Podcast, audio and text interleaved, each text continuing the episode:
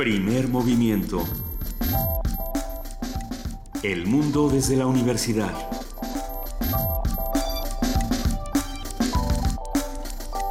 Muy buenos días, estamos aquí en Radio UNAM. Esto es Primer Movimiento y son las 7 de la mañana con 3 minutos del viernes 26 de agosto. Querida Luisa Iglesias. Queridísimo Benito Taibo, ¿te escuchas mucho mejor? Sí, no, no tienes una idea.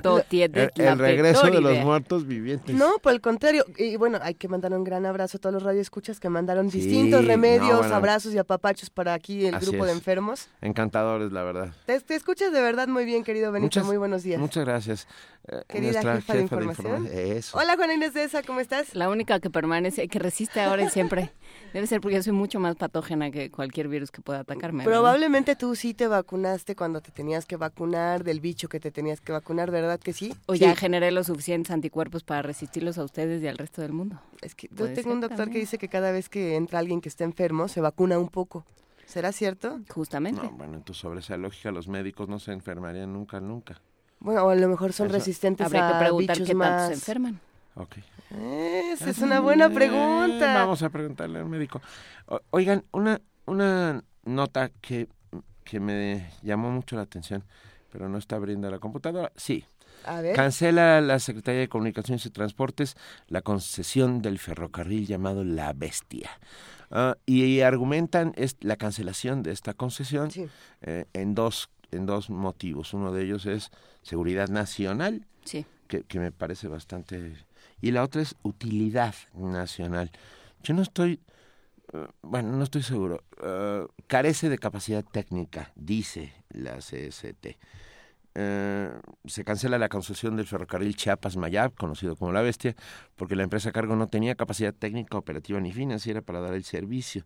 Ahora, la pregunta clave es, ¿esto quiere decir que La Bestia dejará de funcionar? Sí, porque bueno, claramente además de, del transporte de, migrantes. y indocumentados y todo eso cumplía una serie de, de, funciones como transporte de carga. Entonces, bueno, ¿qué va a pasar con eso? Y evidentemente eliminar la bestia no va a eliminar el problema de flujo. de flujo de migrantes. Entonces, bueno, no, pero sí, habría que también investigar qué está pasando con esta empresa, que si no me equivoco es Genesis Wyoming.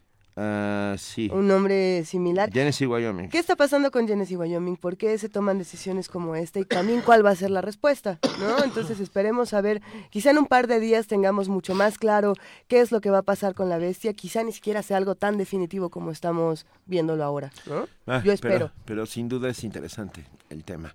Ah, Bastante. Sí, más de... El otro día leía una cifra asombrosa acerca del número de migrantes que transportaba la bestia en sus recorridos habituales. Bueno, pero hoy es viernes, es, es viernes, es viernes. Viernes de ocio. Y pues vamos, a ver, ¿con qué empezaremos? ¿Con boleros? Boleros, está todo. Está rico, ¿verdad? Los boleros está rico, como para viernes, así te estás levantando, haciéndote un café.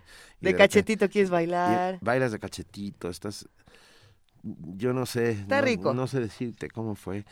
Pues bien, tendremos una conversación con Cecilia Marga. Ya, todo, son, son, las cosas que estoy tomando.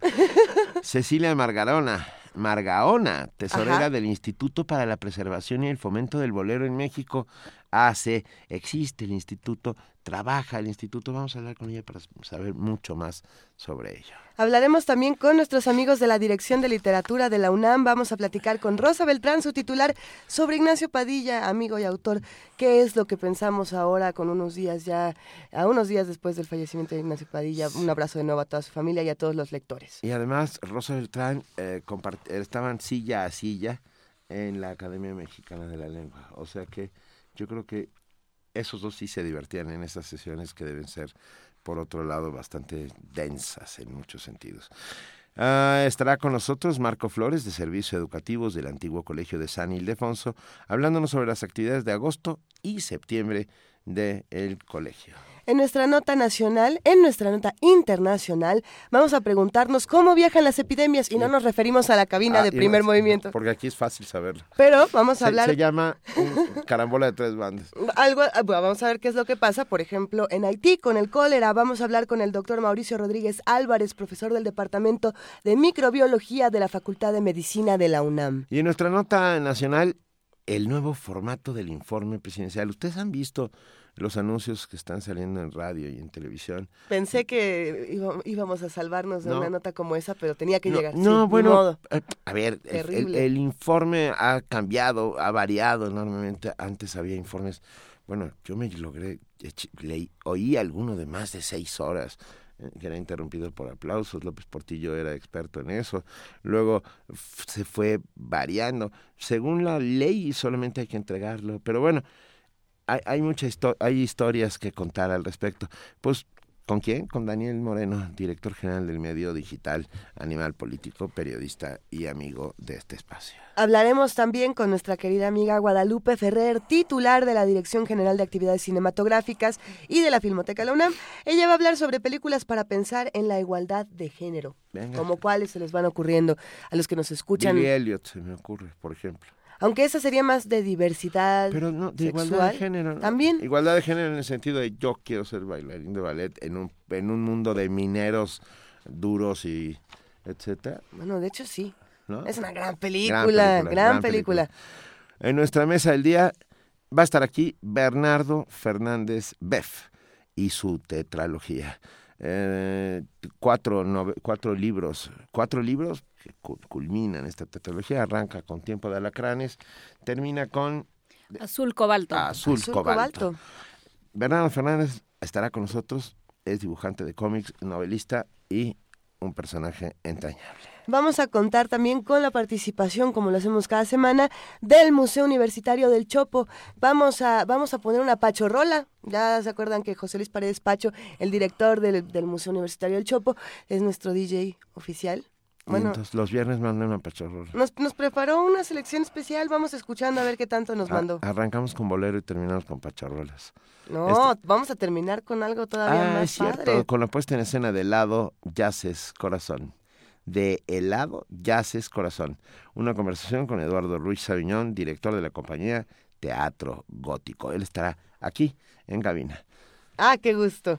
Bueno, pues oh, para los que no oh, lo sepan, no, es que va a estar bueno porque Helado Yaces Corazón es una adaptación de la vida de Mary Shelley, entonces esperemos que, que todos los que son fanáticos de, de, este género, del género gótico, pues se acerquen a este tipo de obras y veamos qué se puede decir nuevo de estos personajes, porque pareciera que ya se dijo todo pero no. Pareciera. Vamos a ver si, si todavía no. En esa oscura noche en la villa de Odati, un grupo de jóvenes, ya. Oye, eso estuvo, eso estuvo bastante bueno, ¿verdad? ¿Recuerdan cuando nos lanzamos todos por allá a la sala Carlos Chávez? Sí. Bueno, pues los invitamos entonces a que se queden con nosotros de 7 a 10 de la mañana aquí en el 860 de AM, en el 96. de FM y en www. ¿Qué dije? 96. punto. Ah, pues pero está bien. Pues punto, punto Entre todos sabemos todos. Yo sabía el punto uno. Ah, Estamos en todo, Benito. A ver, quédense con nosotros www.radionam.unam.mx y nos vamos a una nota para los que disfrutan de tener tatuajes. El tatuaje es una expresión artística y cultural que cobra fuerza entre los mexicanos. Así es, cobra fuerza entre los mexicanos, como algunas toses que nos dan a todos nosotros por acá. Y los detalles los tiene nuestra compañera Dulce García, que es como la mía, exactamente.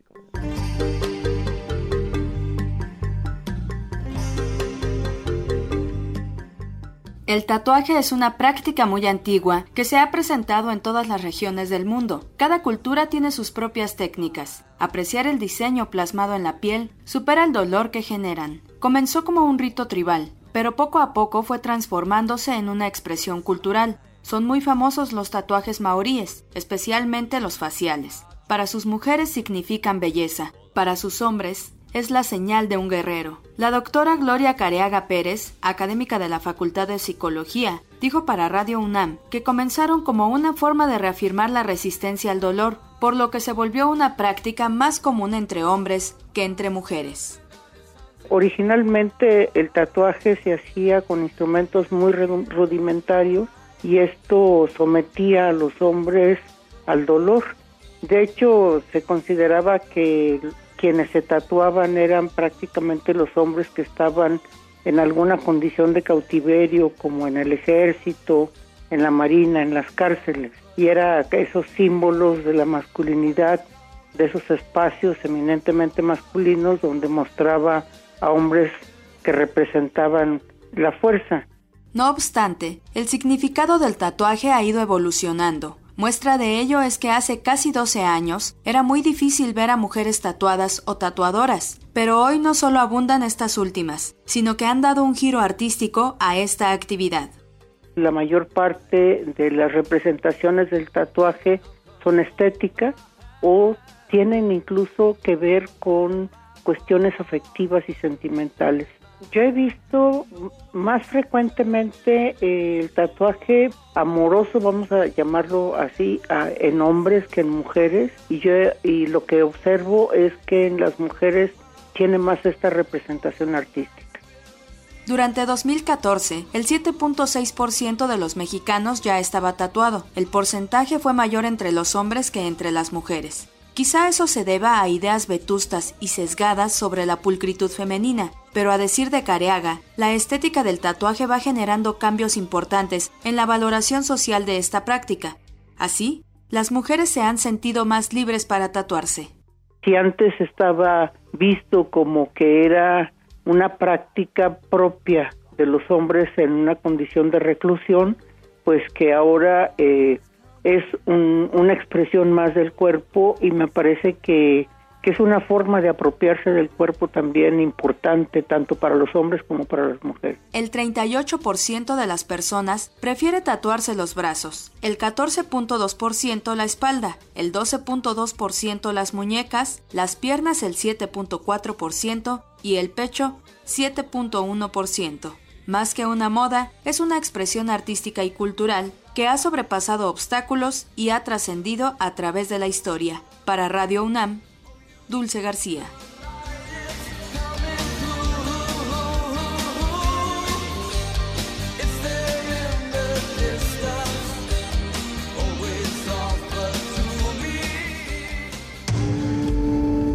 Primer movimiento. Clásicamente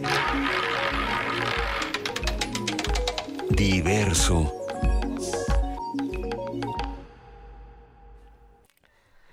A ver, eh, vámonos a nuestra canción para niños a las 7 de la mañana con 14 minutos. Con 15 ya. Ya con 15. A ver, ¿qué vamos a escuchar? ¿Esto es para, para niños? La pues aparentemente la recomienda nuestra amiga Rocío Brom. No, es que Rocío Brom ayer ah. dijo que gracias a que tenía, gracias a sus hijos, había aprendido que había muchas canciones en muchos idiomas. Y que, por ejemplo, ah. Itzy Bitsy Araña existía en muchos idiomas. Bueno, pues en italiano la araña se llama whisky. Ok, la araña. Whisky il dragneto. ¿Y cómo se toma? Whisky il dragneto. O sea, la araña whisky. La araña whisky. ¡Ay, qué bonito! Para Rocío Brom y sus hijos. Venga, whisky il dragneto. che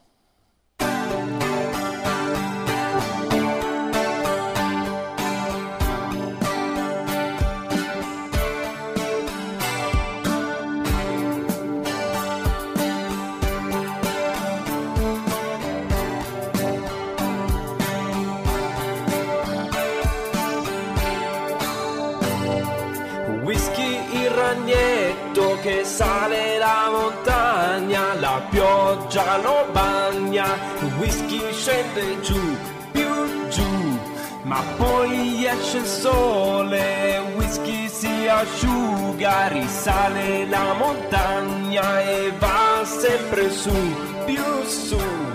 Ma in cima alla montagna ci sta una casetta con una streghetta che se lo vuol mangiare, gnam gnam. Ma whisky è molto furbo, riscende la montagna e torna dalla mamma e non la lascia più, mai più. Whisky il ragnetto che sale la montagna, la pioggia lo bagna e whisky scende giù, più giù ma poi esce il sole, whisky si asciuga, risale la montagna e va sempre su, più su.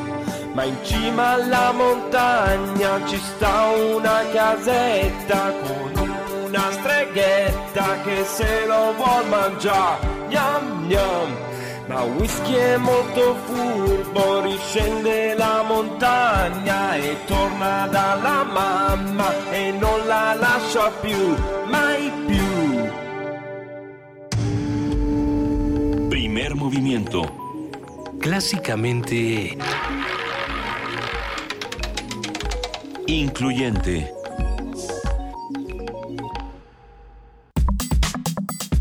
Viernes de música.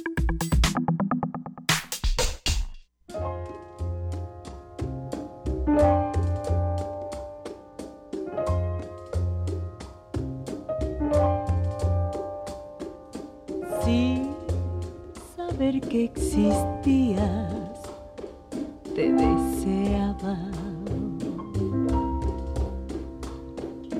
Antes de conocerte, te adiviné.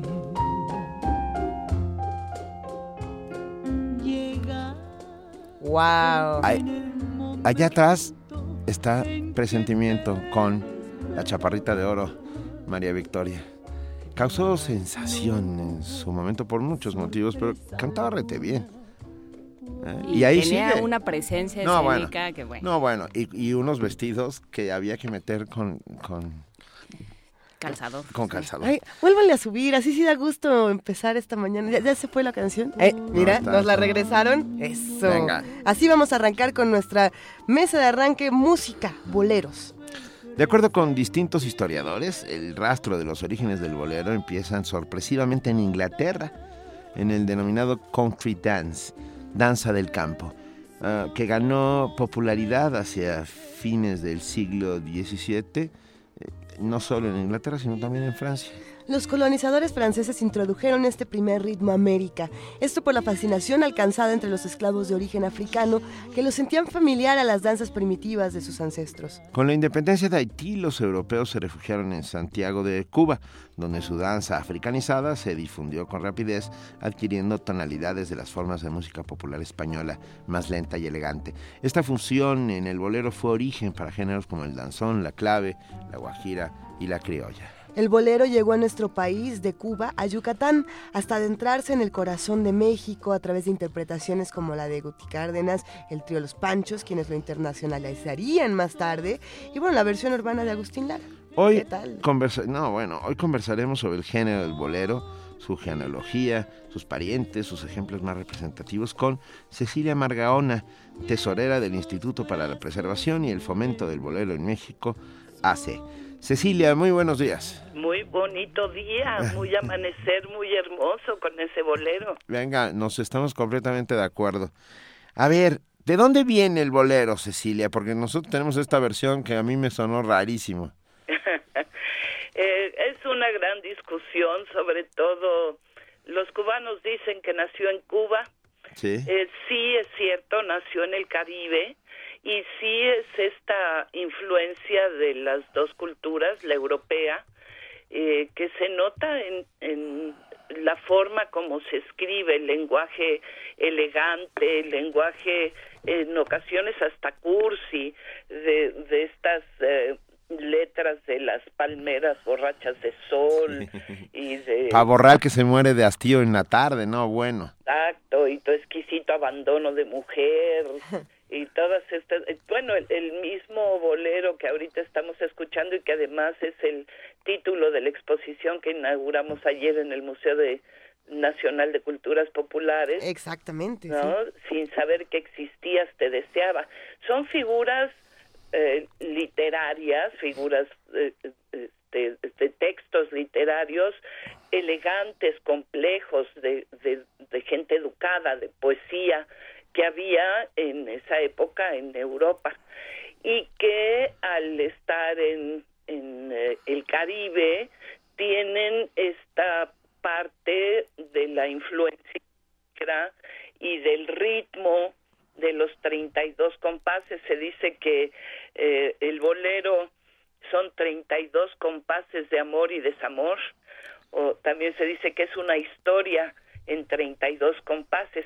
Ese ritmo que tiene el bolero es totalmente caribeño. gracias, estoy aprendiendo. Yo tengo una, tengo una pregunta por ahí. Lo que pasa es que cuando escuchamos boleros, no sé si a los que están en casa les ocurre también como a mí, Cecilia, o a lo mejor a ti también te sucede, que, que no podemos imaginárnoslo en otros idiomas. O sea, sentimos que los boleros nacieron en México, que son absolutamente mexicanos. Después de la introducción que acabamos de compartir, pues ya nos quedan muchas dudas y sobre todo con lo que nos estás contando ahora. Pero ¿por qué en México vivimos los boleros como los vivimos y sentimos que son de aquí y de nadie más? Sí, ¿cómo, ¿cómo llegaron y a dónde llegaron cuando llegaron los boleros? Eh, se dice, bueno, que el, primer eh, bolero es, em, es cubano, que lo escribió Pepe Sánchez, un un sastre, eh, y se llama Tristezas. Era un bolero un tanto primitivo, vamos a decir, sin, sin querer ser la palabra de forma peyorativa, pero era muy básico, muy primitivo, y conforme fue entrando a Latinoamérica, entró eh, a través de, de Yucatán y de Veracruz a México. Y aquí en México fue adquiriendo un desarrollo, una evolución que lo fue haciendo diferente.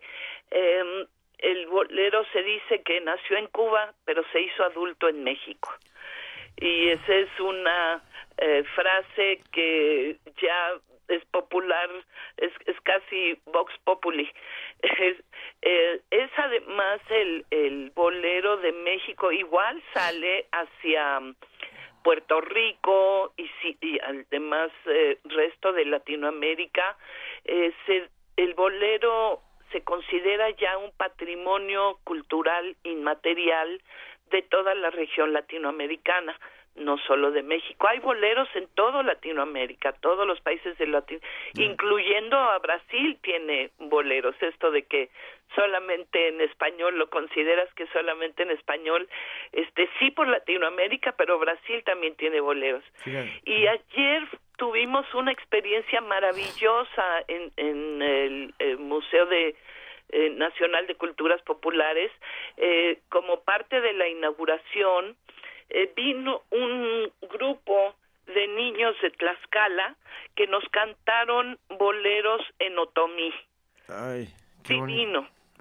Divino. Es un coro de niños de 26 niños entre 6 y 13 años de edad eh, que tienen a tres ancianas que traducen la letra al otomí eh, que además es ya un lenguaje que se considera casi perdido, el último reducto de la lengua otomí en el altiplano de Tlaxcala, y que este profesor Josafat eh, eh, Carpinteiro ha reunido a, a, estos niños. Tengo una grabación al ratito, si quieren se las pongo. eh, este, muy impresionante. Todos llorábamos. Este, la licenciada Alejandra Frausto, que es la directora general de Culturas Populares, la lágrima, los camarógrafos de, de la prensa, y todos estábamos llorando. ¿Qué boleros cantaban? Cantaron eh, Veracruz, cantaron Quizá, quizá, quizá y cantaron solamente una vez. Me las sé las tres. Qué suerte. No, bueno, el bolero. Pero no en Otomí. no, en Otomí, por supuesto que no. Pero a ver, Cecilia, ¿tú tienes idea de dónde sale la palabra bolero? Este, pues, eh, y, y, todo esto sale con el de Europa y bueno que el bolero de Ravel pero pues ese no es bolero del este bolero que que, que nosotros estamos tratando de de preservar. Yo quisiera mejor ni siquiera confundirnos con toda ese de dónde viene. A mí me gustaría si pudiéramos hablar de a dónde vamos venga, porque el bolero es un patrimonio en riesgo. Es un patrimonio cultural inmaterial en riesgo que ya solamente se escucha en las casas, eh, las familias lo pasan de generación en generación, pero con mucha tristeza vemos que ya en la radio no se toca, en la televisión no se ve, los jóvenes ya no lo conocen, se está perdiendo y ese se pierde una fuente maravillosa de aprendizaje emocional. El bolero nos enseña con sus letras y con su ritmo cadencioso, nos enseña a decirte quiero, nos enseña a manejar las emociones, eh, nos acompaña cuando nos enamoramos y nos acompaña cuando sufrimos un desaire y el desengaño. Eh, sería una pena terrible que el bolero desapareciera y que permitiéramos que, que ya no forme parte de nuestra cultura cotidiana. Eh, y bueno, es, es, esta la razón por la cual eh, formamos eh, el Instituto para la Preservación y el Fomento del Bolero en México. Me gusta mucho. ¿Dónde, dónde, dónde están, Cecilia? ¿Dónde está el instituto? El instituto está en la Ciudad de México. Eh, lo formamos tres apasionados de este género, eh, dos psicólogas eh, de de la Universidad Nacional Autónoma de México, es la doctora Graciela Motabotello, que es nuestra presidenta. Ella es especialista en desarrollo de potencialidades humanas y tiene un programa muy interesante en la UNAM que se llama Meque Paz, que es una es un em, es para educación para la paz y que tiene además una revista científica. Ella es además presidenta del ICOMOS. Yo llevo 35 años perteneciendo siendo al ICOMOS. El ICOMOS es el International Council of Monuments and Sites. Somos organismo de consulta de la UNESCO. Eh, para lo que es patrimonio cultural y eh, patrimonio edificado principalmente. Sin embargo, hay todo un comité de científico de patrimonio inmaterial. Y este comité científico de patrimonio inmaterial a la cual también pertenecemos es en donde tenemos todo el conocimiento para lo que se necesita eh, la metodología que se necesita para el armado del expediente para presentar a la UNESCO para poder eh, eh, solicitar que se integre al listado del patrimonio inmaterial de la humanidad al bolero.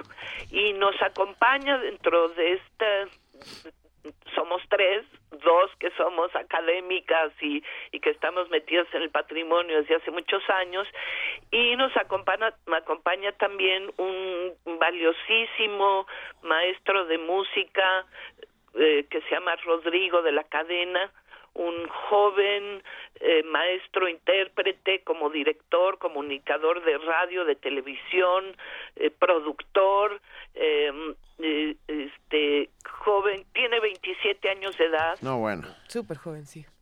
De una, una voz privilegiada, toca el piano impresionante, pero para este, este em, eh, reto que nos estamos poniendo, eh, domina la historia, la sociología, la antropología, eh, este, los países, eh, domina toda la historia de quién es quién, los compositores, etcétera, y además tiene esta cosa fresca de que se comunica con los jóvenes. Es el enlace intergeneracional que nos permite salir por Twitter y por este Periscope y, y, por todas las formas.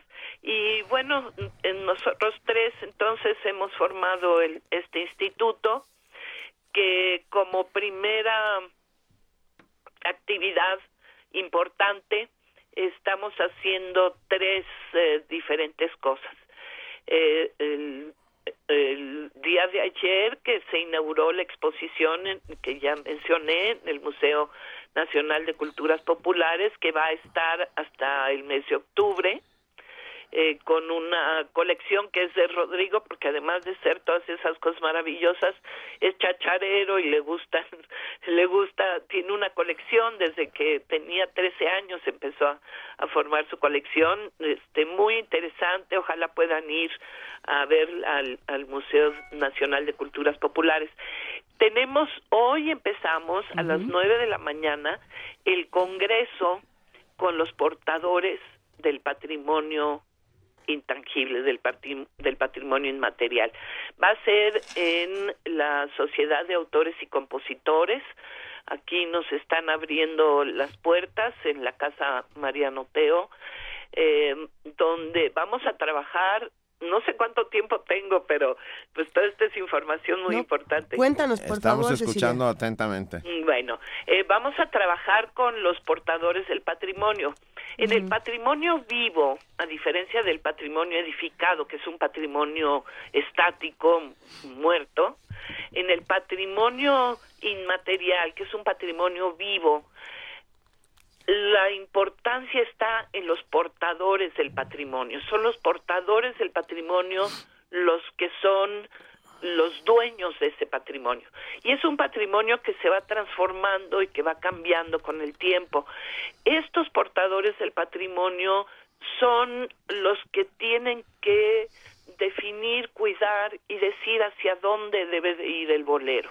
Entonces hemos armado cuatro diferentes temas de análisis y hemos dividido así a los portadores del patrimonio. Tenemos a los autores y compositores, que por eso vamos a estar en su casa y que ahí nos reciben, autores y compositores muy importantes, obviamente en este caso de boleros.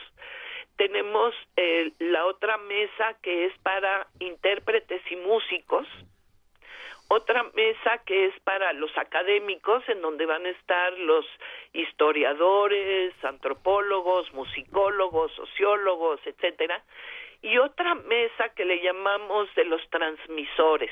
Los transmisores son eh, las familias, las familias que sí hoy escuchan eh, el bolero en su casa.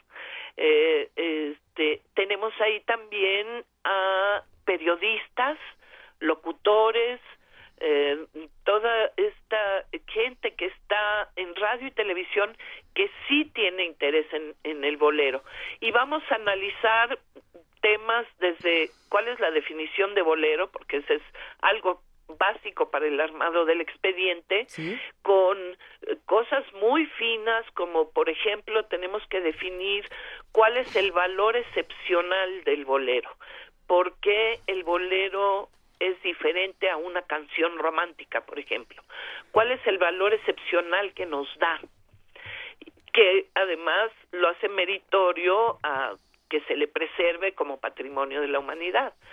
Y eh, algunas otras cosas como cuál es el futuro del, del bolero, eh, qué podemos hacer para que no desaparezca, cómo involucrar a los jóvenes, etcétera.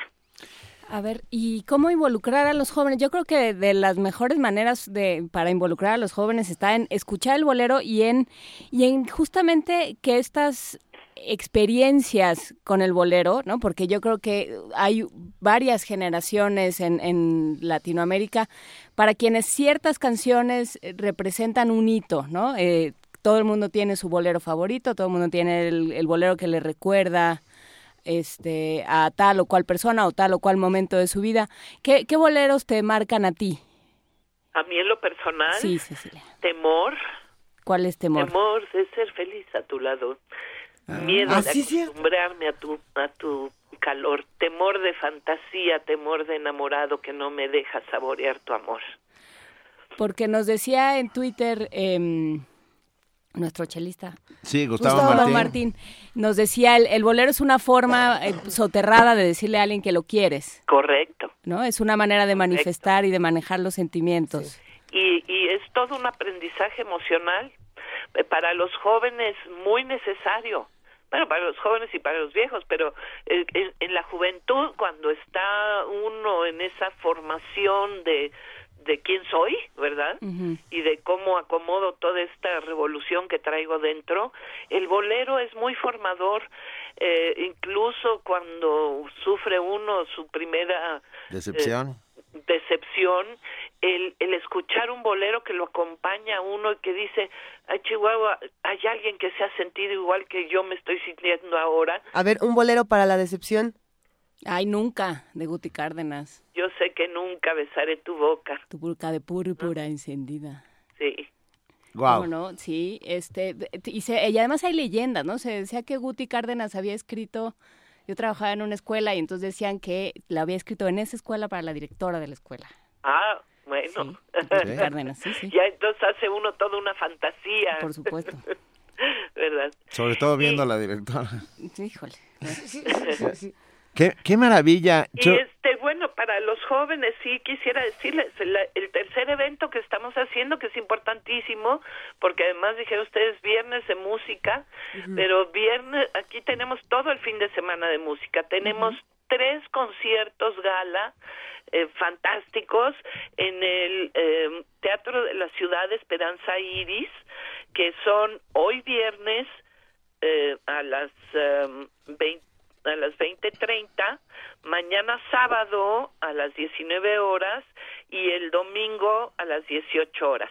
El concierto de hoy está dedicado a Armando Manzanero, el, del sábado está dedicado a Lucho Gatica y el del domingo está dedicado a Marco Antonio Muñiz. Venga. Las tres figuras vivas del bolero que hay que reconocer. Don Lucho Gatica, chileno. Así es. Eh, Armando Manzanero, yucateco, y Marco Antonio, pues de aquí, de mexicano, mexicano. Mexicano. Del DF, ¿no? Es Marco así es, así es. Y además tres voces emblemáticas con, con tres registros completamente distintos, pero que hicieron... A mí Manzanero me parece un compositor de, de, quitarse el sombrero y arrodillarse frente a su brillantez, ¿eh? El maestro Manzanero. Sí, no, no, bueno. Él además nos, ahorita él es el presidente de, de la Sociedad de Autores y Compositores de México.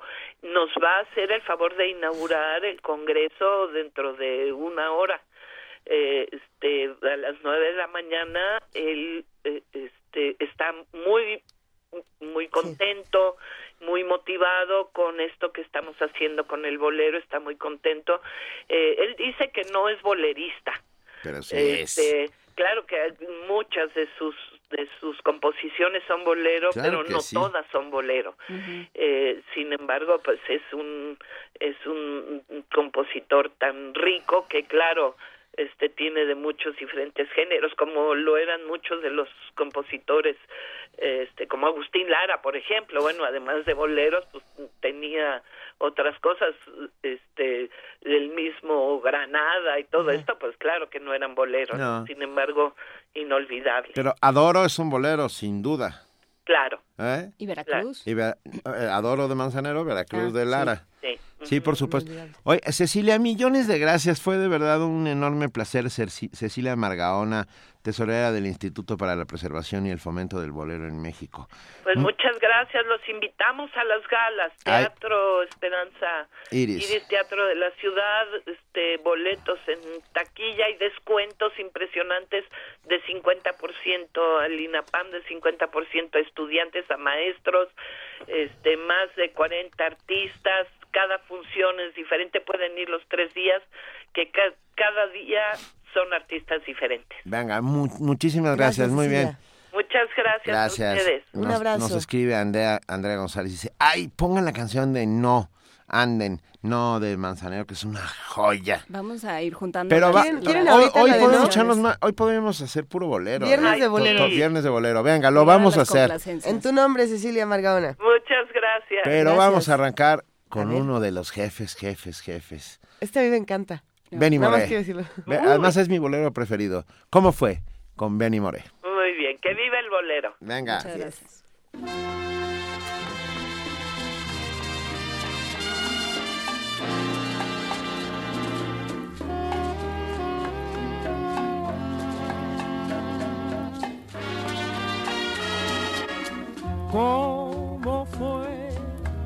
No sé decirte cómo fue, no sé explicarme qué pasó,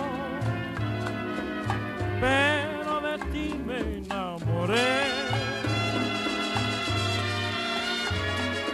Fue una luz que iluminó todo mi ser, tu risa como un manantial rego mi vida de inquietud. Fueron tus ojos o tu boca, fueron tus manos o tu voz. Fue a lo mejor la impaciencia de tanto esperar tu llegada más, no sé no sé decirte cómo fue, no sé explicarme qué pasó, pero de ti me enamoré.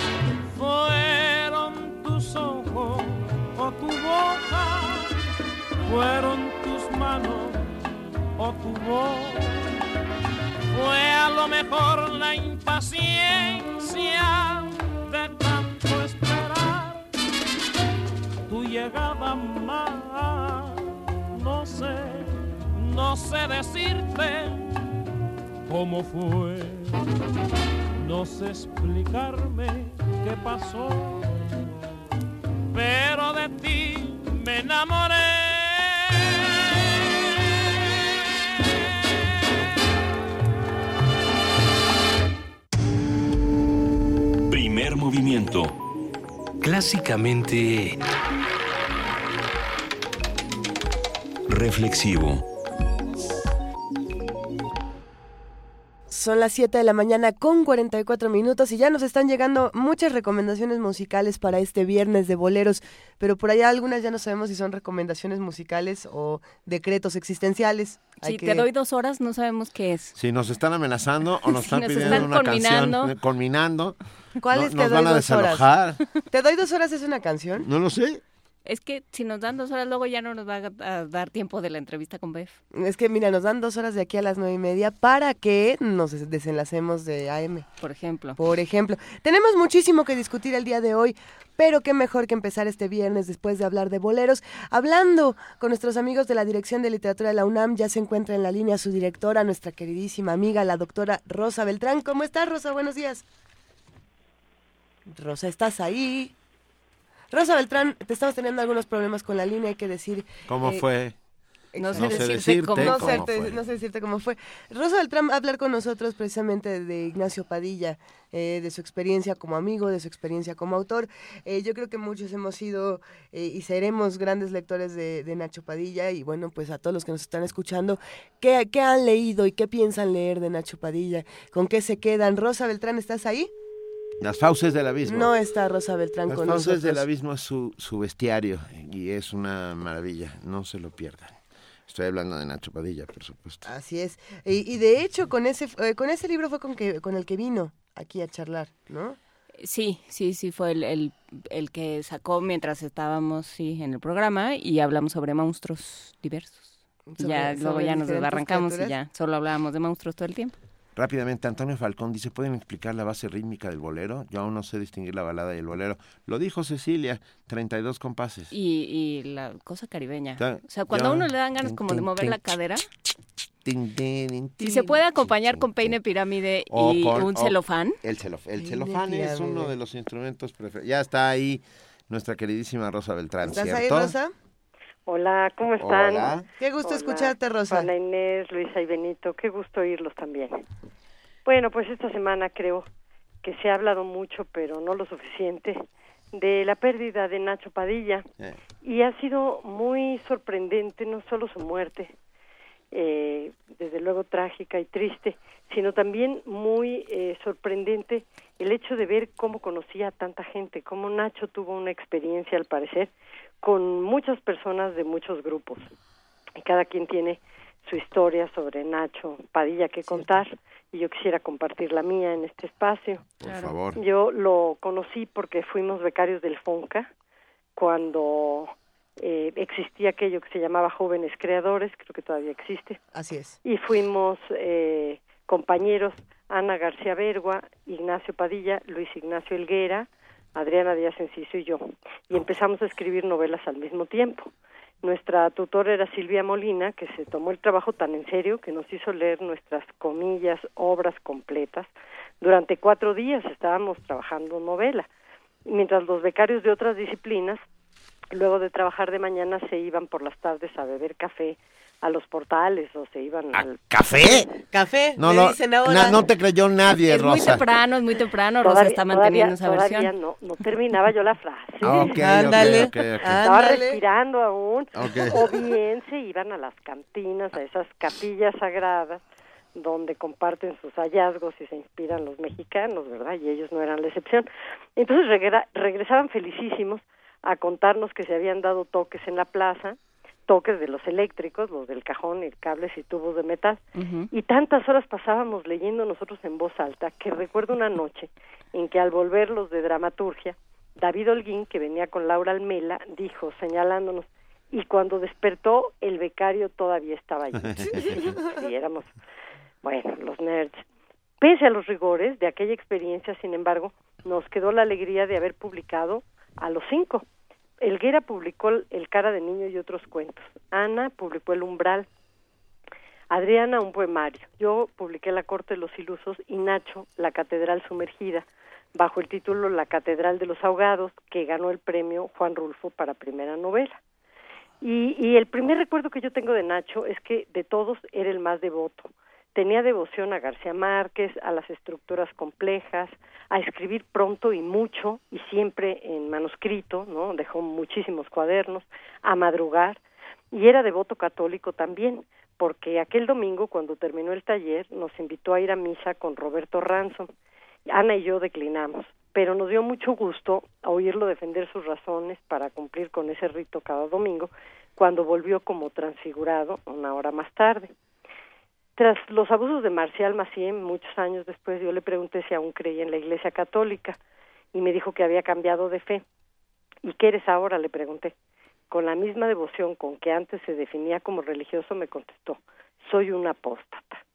Entonces, de, de muchos modos, era Nacho una persona de convicciones férreas que convivían con la más alegre disposición, ¿no? siempre se lo recuerda sonriendo y dispuesto creía en Dios, creía en las cofradías, en los viajes como experiencia epifánica y sobre todo creía en la presencia de ánimo. Para él esto era una obligación moral y es algo que yo le admiré siempre. Hablaba con el mismo gusto de los grandes viajeros que de sus propios viajes y hacía preparaba viajes específicos para poder escribirlos, como por ejemplo uno que hizo varias veces a la isla de las muñecas en Xochimilco. Nacho no solo era el más devoto, sino también el más precoz ganó el premio Primavera por anfitrión a sus 32 años y fue traducido a varias lenguas y publicado fuera del país muy pronto. Son muchas, así que no las voy a enumerar. Las obras de Nacho en ensayo, en cuento, literatura infantil y juvenil y en novela que ganaron algún premio. Tanto le gustaban los premios que por ahí corre la leyenda que sostienen Anel Pérez y Chel Rodríguez, amigas suyas desde la adolescencia, de que Nacho en la prepa concursó con tres cuentos, con tres distintos seudónimos y ganó el primero, segundo y tercer lugar. Esa anécdota, la, en realidad sucede en la Ibero, la retoma el, director de la carrera de, letras latinoamericanas, Rosa, eh, en la Ibero. Eh, dice, este, hicimos un concurso y eh, los dos primeros lugares eran dos cuentos espléndidos y cuando se abrieron las plicas los dos eran de Nacho Padilla. Fíjate, y ahí eran dos, sí.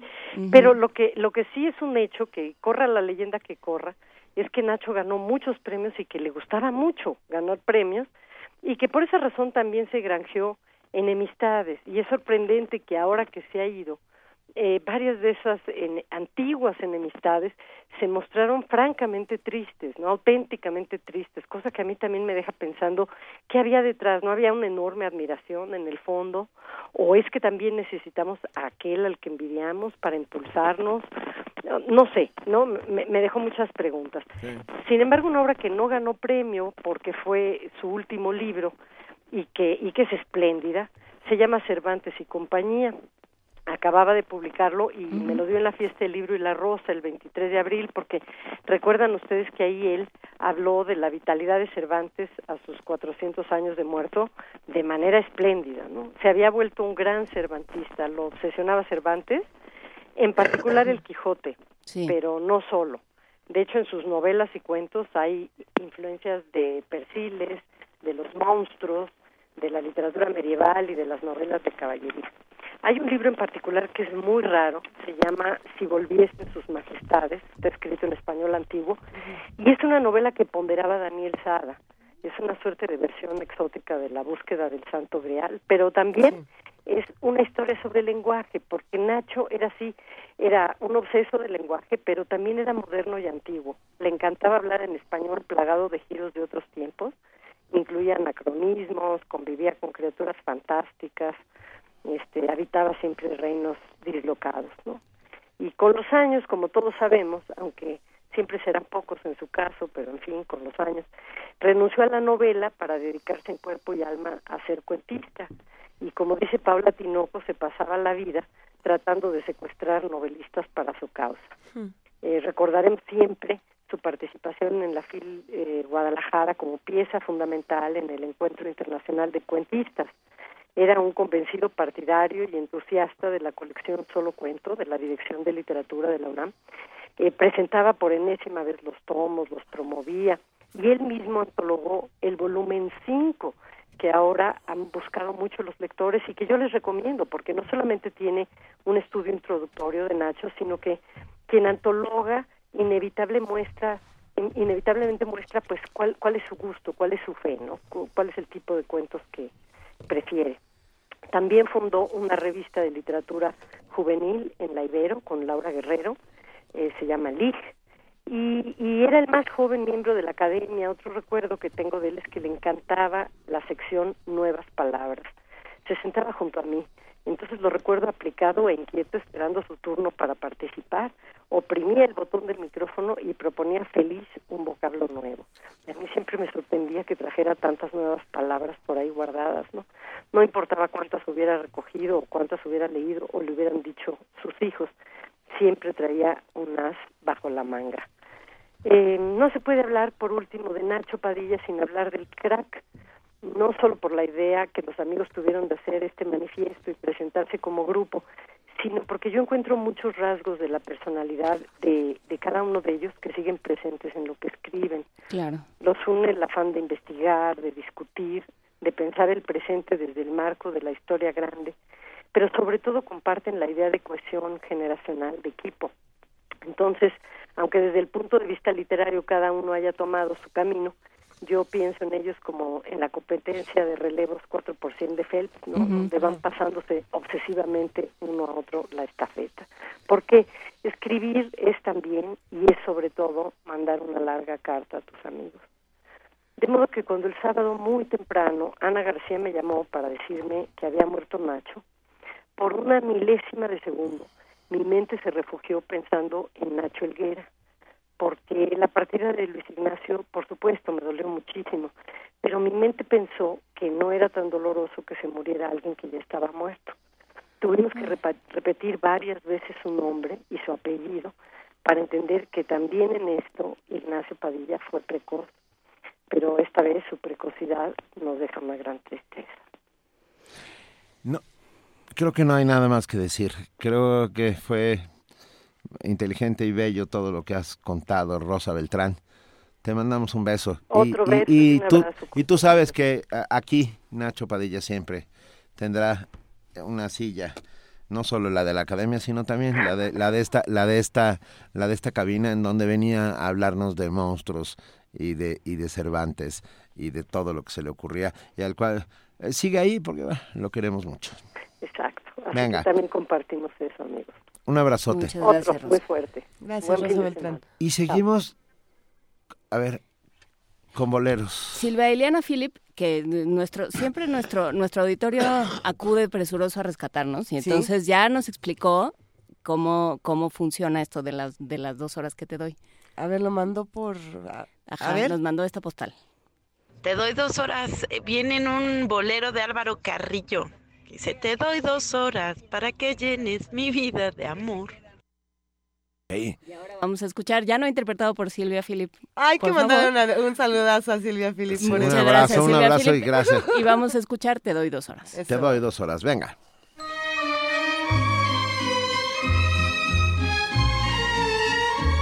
ofreciste el cielo y la luna, todo en la vida, pero en verdad no veo cosa alguna, ni una promesa cumplida. Eres un sol que nunca sentí, eres un tiempo que yo perdí Dime cariño, dime por qué te portas así. Y como en tanto tiempo perdido, ni me has dejado, ni me has querido, yo, yo no he buscado dónde formar otro nido. Quiero decirte que ahora comienza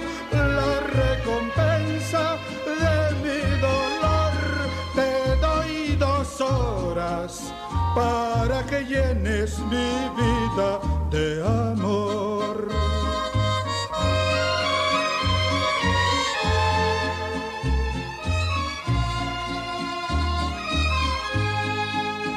Y como en tanto tiempo perdido, ni me has dejado, ni me has querido, yo no he buscado dónde formar otro nido. Quiero decirte que ahora comienza la recompensa de mi dolor.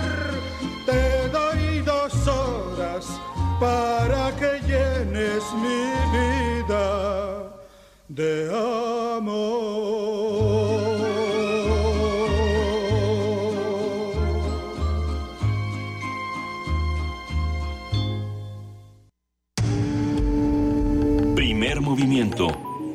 Clásicamente...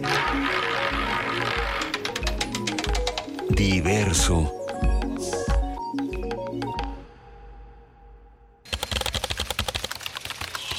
informativo. La UNAM.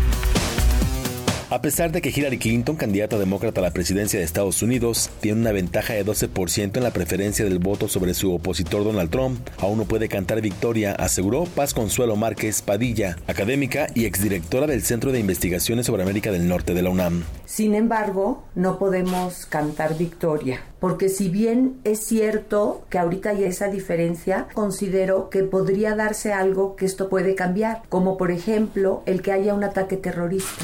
Si hay un ataque terrorista, obviamente los americanos van a ver como el hombre de mano dura a Trump y les va a parecer que él es mejor en defender sus intereses, en atacar al terrorismo, en terminar con ISIS, como él ha prometido, ¿no? Entonces, esto puede cambiar. Nacional. Arely Gómez, Procuradora General de la República, reconoció que las nuevas tecnologías de la información, además de traer ventajas, han generado nuevas conductas delictivas como la suplantación o usurpación de identidad. Y la suplantación de identidad pueden derivar en que las víctimas pierdan su patrimonio, se vean despojadas de sus ahorros o terminen siendo responsables de delitos que no cometieron. Ricardo Anaya, presidente nacional del PAN, reiteró que el PRI deberá dejar el gobierno federal en 2018. Advirtió además que el populismo de Andrés Manuel López Obrador no es la opción correcta para México. En dos palabras, el gobierno priista en 2018 se tiene que ir del gobierno por ineficaces y por corruptos. Porque la alternativa de cambio en 2018 no puede ser este populismo destructor trasnochado que representa Andrés Manuel López Obrador. Vamos a combatir la pobreza, pero con humanismo, no con populismo.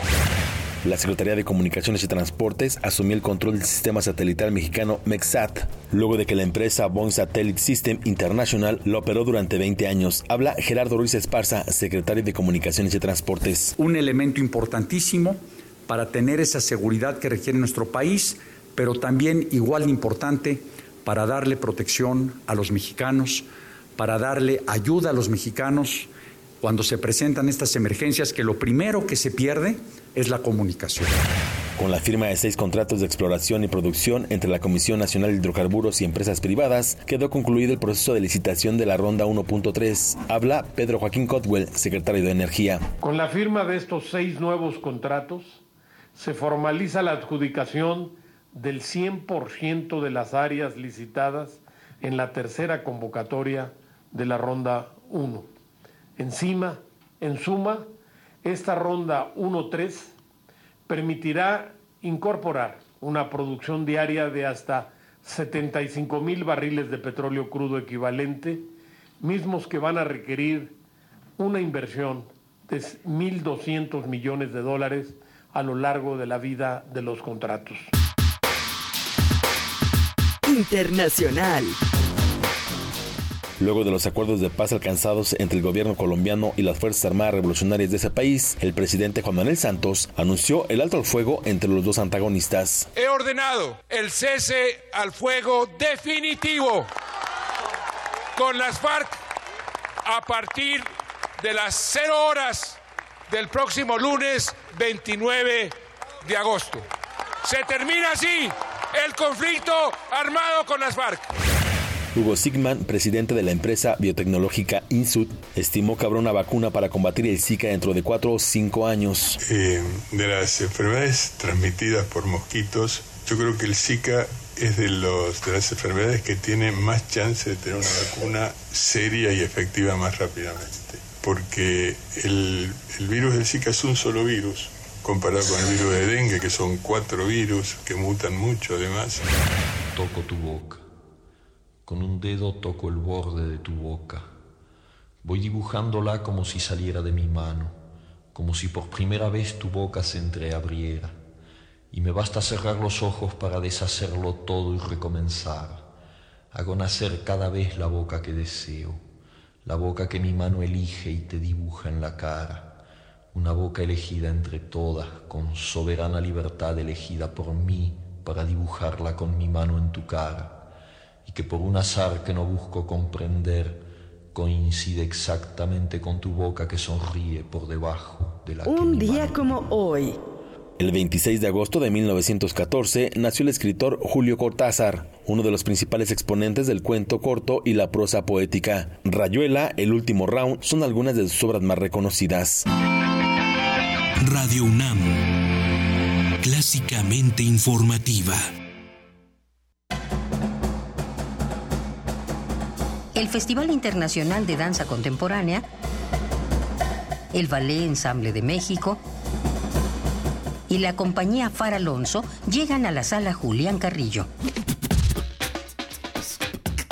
Disfruta sus coreografías todos los martes de agosto a las 8 de la noche en Adolfo Prieto 133, Colonia del Valle. La entrada es libre.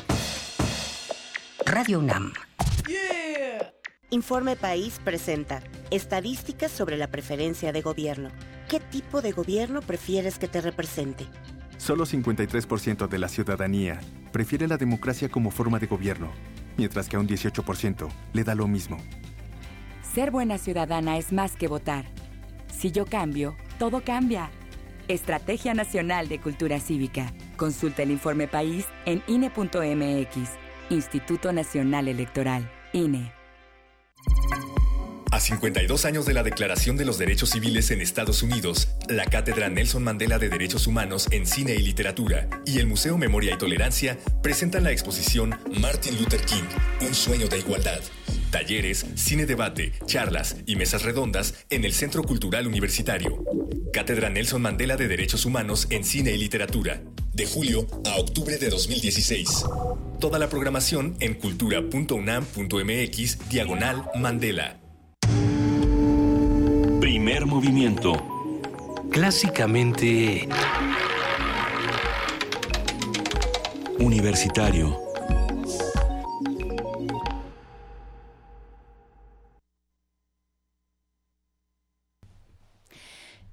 Son las 8 de la mañana con 6 minutos aquí en primer movimiento. Tenemos boletos, ya eh, Vania, que no se cansa de tratar de solucionarnos la vida, ya decidió que lo que va a hacer es, va a poner en Facebook todo, en nuestro muro de Facebook todo lo que tenemos de boletos para que cada quien se vaya apuntando. Tenemos boletos del Autocinema Coyote. Eh. Acuérdense que está en Avenida de los Insurgentes Sur 1729, en Álvaro Obregón, en la colonia Guadalupeín.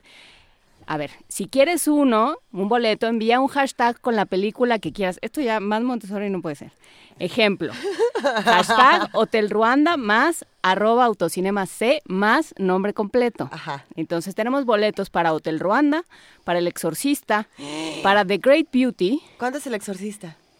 El viernes. Luisa, te estoy explicando. Es que Luisa, me emociono, con el trabajo que nos costó hacer esa mecánica que es como de... Hotel Ruanda, El Exorcista, The Great Beauty, la función sorpresa de medianoche de terror del sábado y un boleto para el Rey León el domingo. Entonces, todo está en el muro de Facebook. Vayan al muro de Facebook, pongan hashtag la película que quieren, autocinema C, arroba autocinema C, para etiquetar al autocinema Coyote y su nombre completo. En un brevísimo comentario del Autocinema Coyote, van a tener esta función donde va a haber un laser tag. ¿Saben lo que es un laser tag? Este, las pistolitas con las que te... Pelea láser. Estar bien divertido. Ay, bueno, chequen la- to- toda la cartelera de Autocinema Coyote, está buenísimo. Sí. Muy bien. Y para el Twitter también tenemos boletos. Pero para el de Polanco, que está en Lago Zurich, 200 en la colonia Granada Polanco. Ajá. Entonces, lo mismo. Envía hashtag con la película que quieras. Hashtag anomaliza más a- arroba autocinema C, más su nombre completo. Qué padre Para Anomaliza. las ventajas de ser invisible, que no solo es una gran película, es una gran novela. A, a mí me gusta más la novela que la película y no por a- utilizar el lugar común. A mí me gustan las dos. Es que tiene más de dónde, o sea, es tan buena la película como el libro, solo que el libro tiene muchas más anécdotas muy Sí. divertidas. O sea, Sí, sí, sí. es como la película extendidérrima, pues. Cuatro boletos para las ventajas de ser invisible, cinco boletos para Anomaliza y tres boletos para Cinema Paradiso con todo y el clérigo que le tapa el que, que tapa las ¿Que tapa el escenas. beso? Va a haber clérigo por coche que va a ir tapándole los ojos a... No Sí. se bese en su coche, Ah, les van a ir a... Eduardo. Mendoza nos dice, buenos días, ¿qué pasó? Se convirtió en el programa en complacencias musicales, demasiadas cortinillas. Hoy sí, Eduardo Mendoza. ¿Qué quieres Llevamos escuchar, dos años. Eduardo? Es más, en vez de tirarnos bronca, dinos qué quieres escuchar. Eh, llevamos dos años dando información diariamente de Ruanda, a Afganistán, pasando por Duarte en Chihuahua y todo lo que hemos dicho. Hoy, hoy queríamos un poco de música. Un poco de bolero Sí. para que este viernes sea eh, disfrutable y para que entre todos podamos ir formando una nueva lista de los boleros más queridos de los radioescuchas. ¿Cuál quieren escuchar? ¿Cuál les gustaría? Ya nos mandaron muchísimas peticiones y nos Y no, han mandado muchos Y dice tweets. demasiadas cortinillas, solamente pusimos dos. Pero bueno, Eduardo, mejor pide un bolero, anda, te complacemos. Tenemos todavía más que compartir con ustedes. Esto no es una cortinilla, esto es una nota que les va a llamar mucho la atención. Entre las pro- problemáticas que enfrentan los adultos mayores en nuestro país destacan el maltrato y la violencia. Con motivo de su día a celebrarse este 28 de agosto, dentro de dos días, nuestra compañera Cristina Godínez preparó la siguiente información.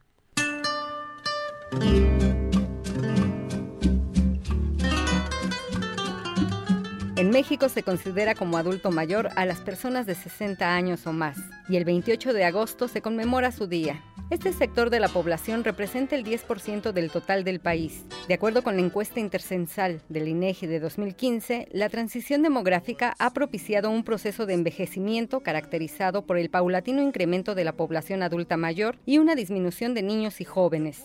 Las proyecciones del Consejo Nacional de Población muestran que para 2030 el porcentaje de esta población será de 20.4 millones, lo que representará 14.8%.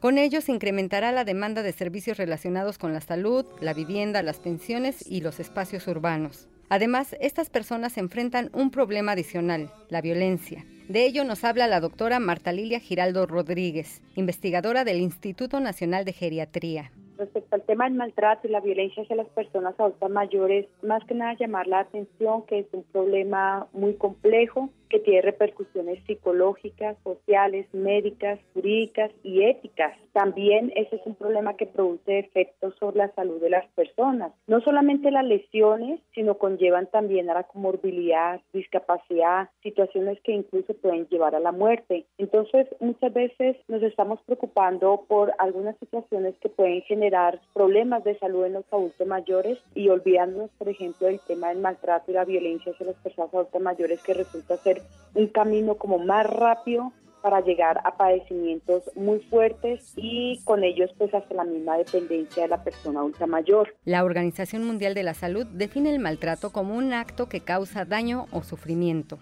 La doctora Giraldo explica por qué este sector es tan vulnerable a la violencia. Tiene que ver con los estereotipos negativos asociados a la vejez. ¿sí?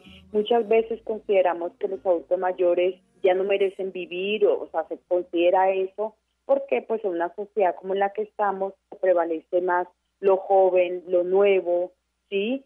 Y al adulto mayor no se le ven las construcciones sociales en torno a la vejez que hacen que a la persona, al sujeto como tal, se le desvalorice y se le dé un trato diferencial al interior de la familia y fuera de la familia, ¿sí?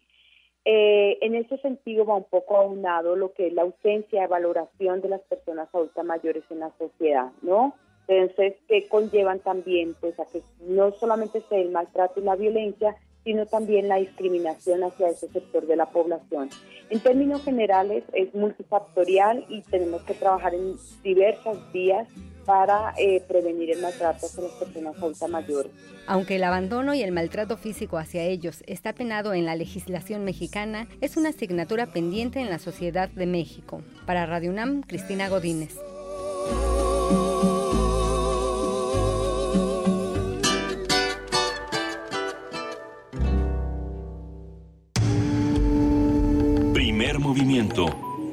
Clásicamente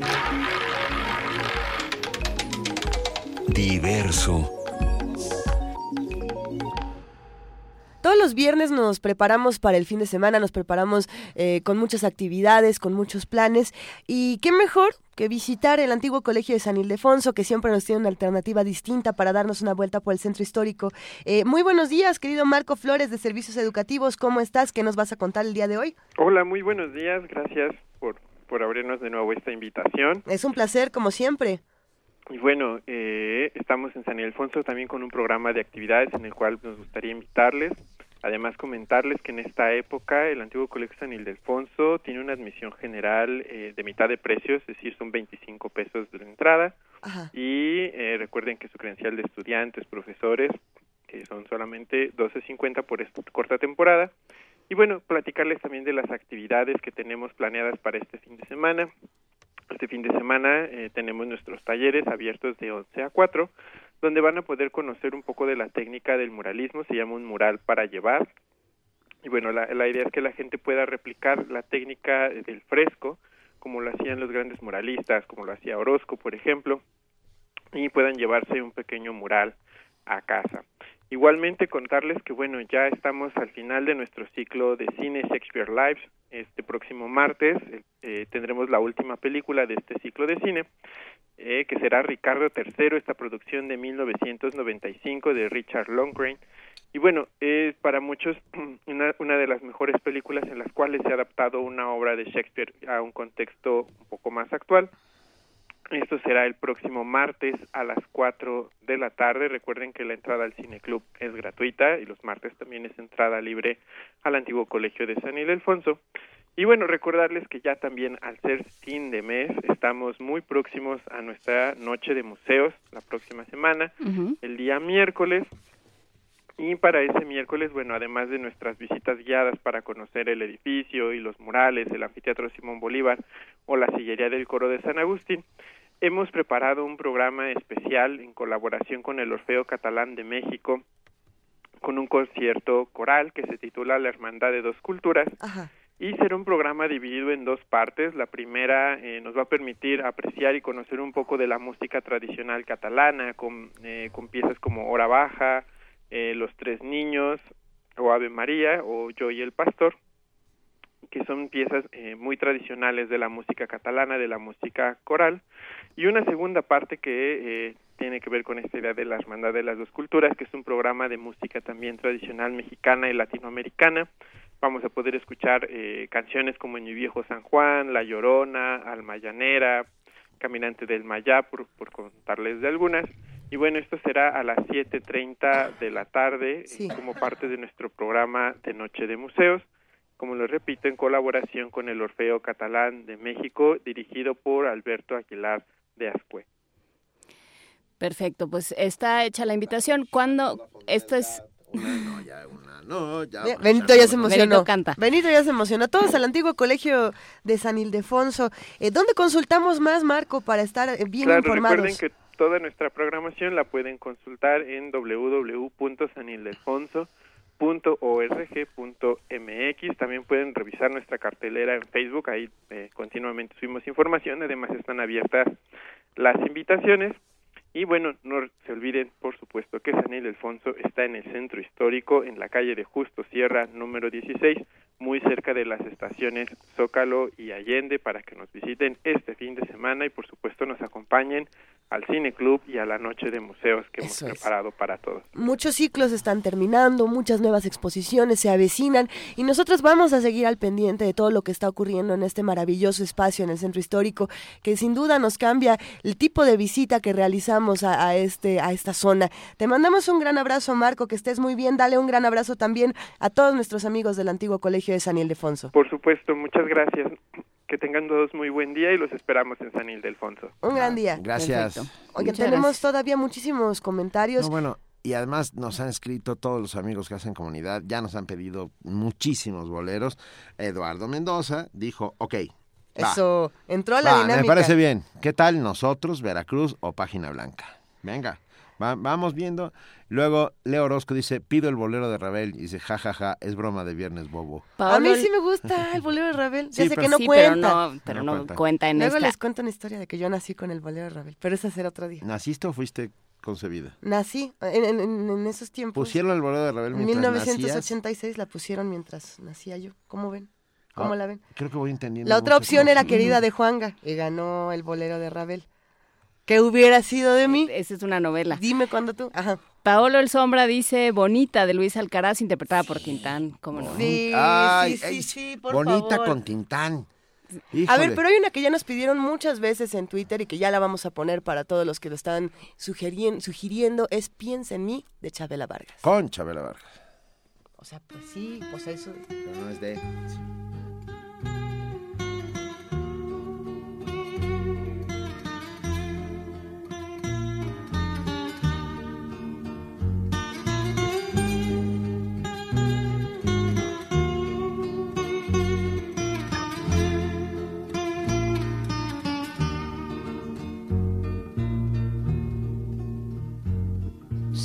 tienes un mundo penal, piensa en mí. Si tienes ganas de llorar, piensa en mí. Ya ves que venero tu imagen divina tu párvula boca que siendo tan niña me enseñó a pecar. Piensa en mí cuando sufras, cuando llores, también piensa en mí. Cuando quieras quitarme la vida. No la quiero para nada, para nada me sirve sin ti. Piensa en mí cuando sufras, cuando llores, también piensa en mí. Cuando quieras quitarme la vida,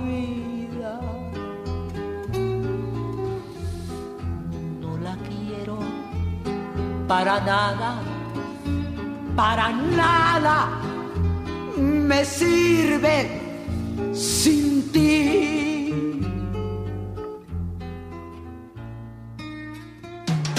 Búscanos en redes sociales, en Facebook como Primer Movimiento UNAM y en Twitter como P Movimiento o escríbenos un correo a primermovimientounam.gmail.com.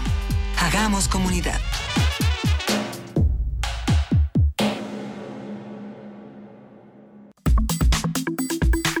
Nota Internacional. Desde octubre de 2010, cuando se desató la epidemia de cólera en Haití, se han perdido más de 10.000 vidas humanas, fenómeno agravado por la insuficiencia de infraestructuras sanitarias básicas. El cólera es una afección infectocontagiosa intestinal aguda que se caracteriza por una diarrea severa y que puede conducir a una intensa deshidratación y en consecuencia a la muerte. La oficina de Ban Ki-moon, secretario general de las Naciones Unidas, no voy a hablar mal de Ban Ki-moon el día de hoy. Bueno, igual y sí, pero esperen. Perdón, pero dijo Ban Ki-moon y Juana Inés y yo sonreímos justo porque Luisa tiene, un, issue con, Hay algunos problemas con Ban Ki-moon y lo que hace, pero a ver, vamos a ver qué está ocurriendo con el cólera y Ban Ki-moon. La oficina de Ban Ki-moon, secretario general de las Naciones Unidas, asumió por primera vez una posible responsabilidad del organismo en la propagación del brote de cólera en el país antillano. Vamos a ver si asume la responsabilidad, quiere decir que tome acciones. El portavoz adjunto de la ONU, para eh, perdón, Farhan Haq, anunció que un nuevo plan de acción de la organización será presentado al público en los próximos dos meses. Las declaraciones son parte de lo que Mario Joseph, eh, jefe de la Oficina de Abogados Internacionales, denomina, y cito textualmente, una victoria para los miles de haitianos que se movilizaron para pedir justicia a la ONU cuál debería ser el control de daños a asumir por las estructuras políticas y de salud internacionales. El día de hoy vamos a hablar sobre la epidemia de cólera en Haití, vamos a hablar de la forma en que viajan las epidemias y de todo lo que implican. Esto lo vamos a discutir con el doctor Mauricio Rodríguez Álvarez, profesor del Departamento de Microbiología de la Facultad de Medicina de la UNAM. Mauricio, buenos días, ¿cómo estás? Hola, ¿cómo les va? Buenos días, Juana Inés Benito. Luisa. Un gusto escucharte. Gracias por acompañarnos. No, gracias por invitarme otra vez. A ver, esto, esto surge, estábamos sentados y diciendo, a ver, ¿cómo viajan las epidemias? Y te pasamos la pregunta al costo, eh, doctor Mauricio Rodríguez Álvarez. Padrísimo, mira, además justo cólera es una, es una enfermedad que, pues que ha demostrado ser una viajera empedernida, voy a decirlo así, porque ha tenido a lo largo de la historia eh, pandemias que se han ido así investigando perfectamente de dónde empezaron y a dónde llegaron y pues ha estado en todo el mundo varias veces, le ha dado la vuelta al mundo varias veces. Y esta ocasión pues nada, se, se presentó una epidemia en Haití en el 2010 y pues varios estudios epidemiológicos y después microbiológicos eh, con análisis genético muy detallado de, de la bacteria vieron que la bacteria provenía de una zona de Nepal donde se habían aislado unas bacterias muy similares, de donde provenían unos cascos azules de la ONU que habían ido a, Haití a ayudar a pues a reconstruir un poco ahí a mantener la paz eh, después del sismo que habían tenido a principios del 2010. Entonces, eh, bueno, cólera ha viajado, cólera ha sido una una eh, una enfermedad que ha pues digamos puede ser la viajera casi que por excelencia. Sí, y, qué, qué, es lo que qué es lo que sucedió, cómo cómo se rastrea en este caso esta eh, epidemia de cólera. Sí, mira, el, bueno, en el, Haití es el país más pobre de América. eh, en el, a principios de enero tuvo un sismo importantísimo en 2010. Eh, que dejó una cantidad de muertos increíble, se calcula como en 200 mil, se damnificó a un millón y medio de personas, es una cosa muy importante. Entonces, eh, la ONU ya tenía ahí presencia pues importante justamente porque tenía muchos programas corriendo ahí en, en, de ayuda. Y como parte de las actividades que hicieron movieron eh, cascos azules que son estas tropas para para mantener la paz. De hecho paradójicamente se llaman fuerzas de fuerzas de paz y las llevaron de Nepal que estaban en, un, en una zona ahí de entrenamiento y de, concentración. Eh, después de unos estudios de salud los llevaron hacia Haití. Y poquito tiempo después de que de que ingresaron esas tropas empezó a haber eh, casos de, de cólera en un río que estaba pues que un río que está muy cerca de donde estaba el destacamento eh, y a partir de eso está perfectamente trazado cómo se fue por el río la, la bacteria y fue causando cada vez más casos a lo largo de todo el cauce de esos ríos. Eh, y todos los aislamientos fueron pues analizados y, finalmente se concluye que es la misma prácticamente la misma bacteria que, que estaba en Nepal que provenía de India que está allá al ladito y que era una pues es una cepa de cólera que está causando problemas desde pues más o menos desde 1961 está ahí trazada la historia de esa cepa que, que está causando problemas y que llegó hasta ahí, ¿no? Entonces, eh, sí, hubo mucha mucha polémica para investigar el origen de la epidemia. Eh, inicialmente se decidió no investigarlo para no pues para no acrecentar ahí los los, conflictos locales. Sí. Luego el gobierno de Haití, eh, con ayuda de expertos franceses, eh, hizo ahí una especie de reportaje científico especial y se fue pues nada, o sea, se fue llegando a la conclusión de que sí estaba relacionado con el destacamento de los cascos azules, este, que sí fue introducida por la actividad humana relacionada con eso, y en 2014 se, se, se aceptó algo de, de ya más de, de posible introducción eh, hasta diciembre del año pasado la ONU no había aceptado eh, su responsabilidad, ¿no? Su, su, su papel. Y ahorita, recientemente, eh, Ban Ki-moon dice que sí, que tienen ahí, eh, pues ellos tienen, pues no propiamente dice que tienen culpa, pero sí dice que tienen una participación eh, determinante y pues ahora justo están proponiendo cambios eh, para pues para eso, ¿no? O sea, que, que implica modificar las políticas de, de intervención de los cascos azules y algunos protocolos eh, ya técnicos específicos de cuando andan por ahí. Independientemente de mis problemas personales con, con Ban Ki-moon, eh, Mauricio, me, me llama, y, que además eh, en realidad realmente esta situación lo alcanza a él, pero podríamos regresar muchos años atrás para ver desde dónde viene, como bien mencionas, podríamos hablar desde 1961. a mí me interesaría muchísimo preguntarte cuánto tiempo se pierde para la ciencia y para y para la salud debido a problemas políticos en el mundo.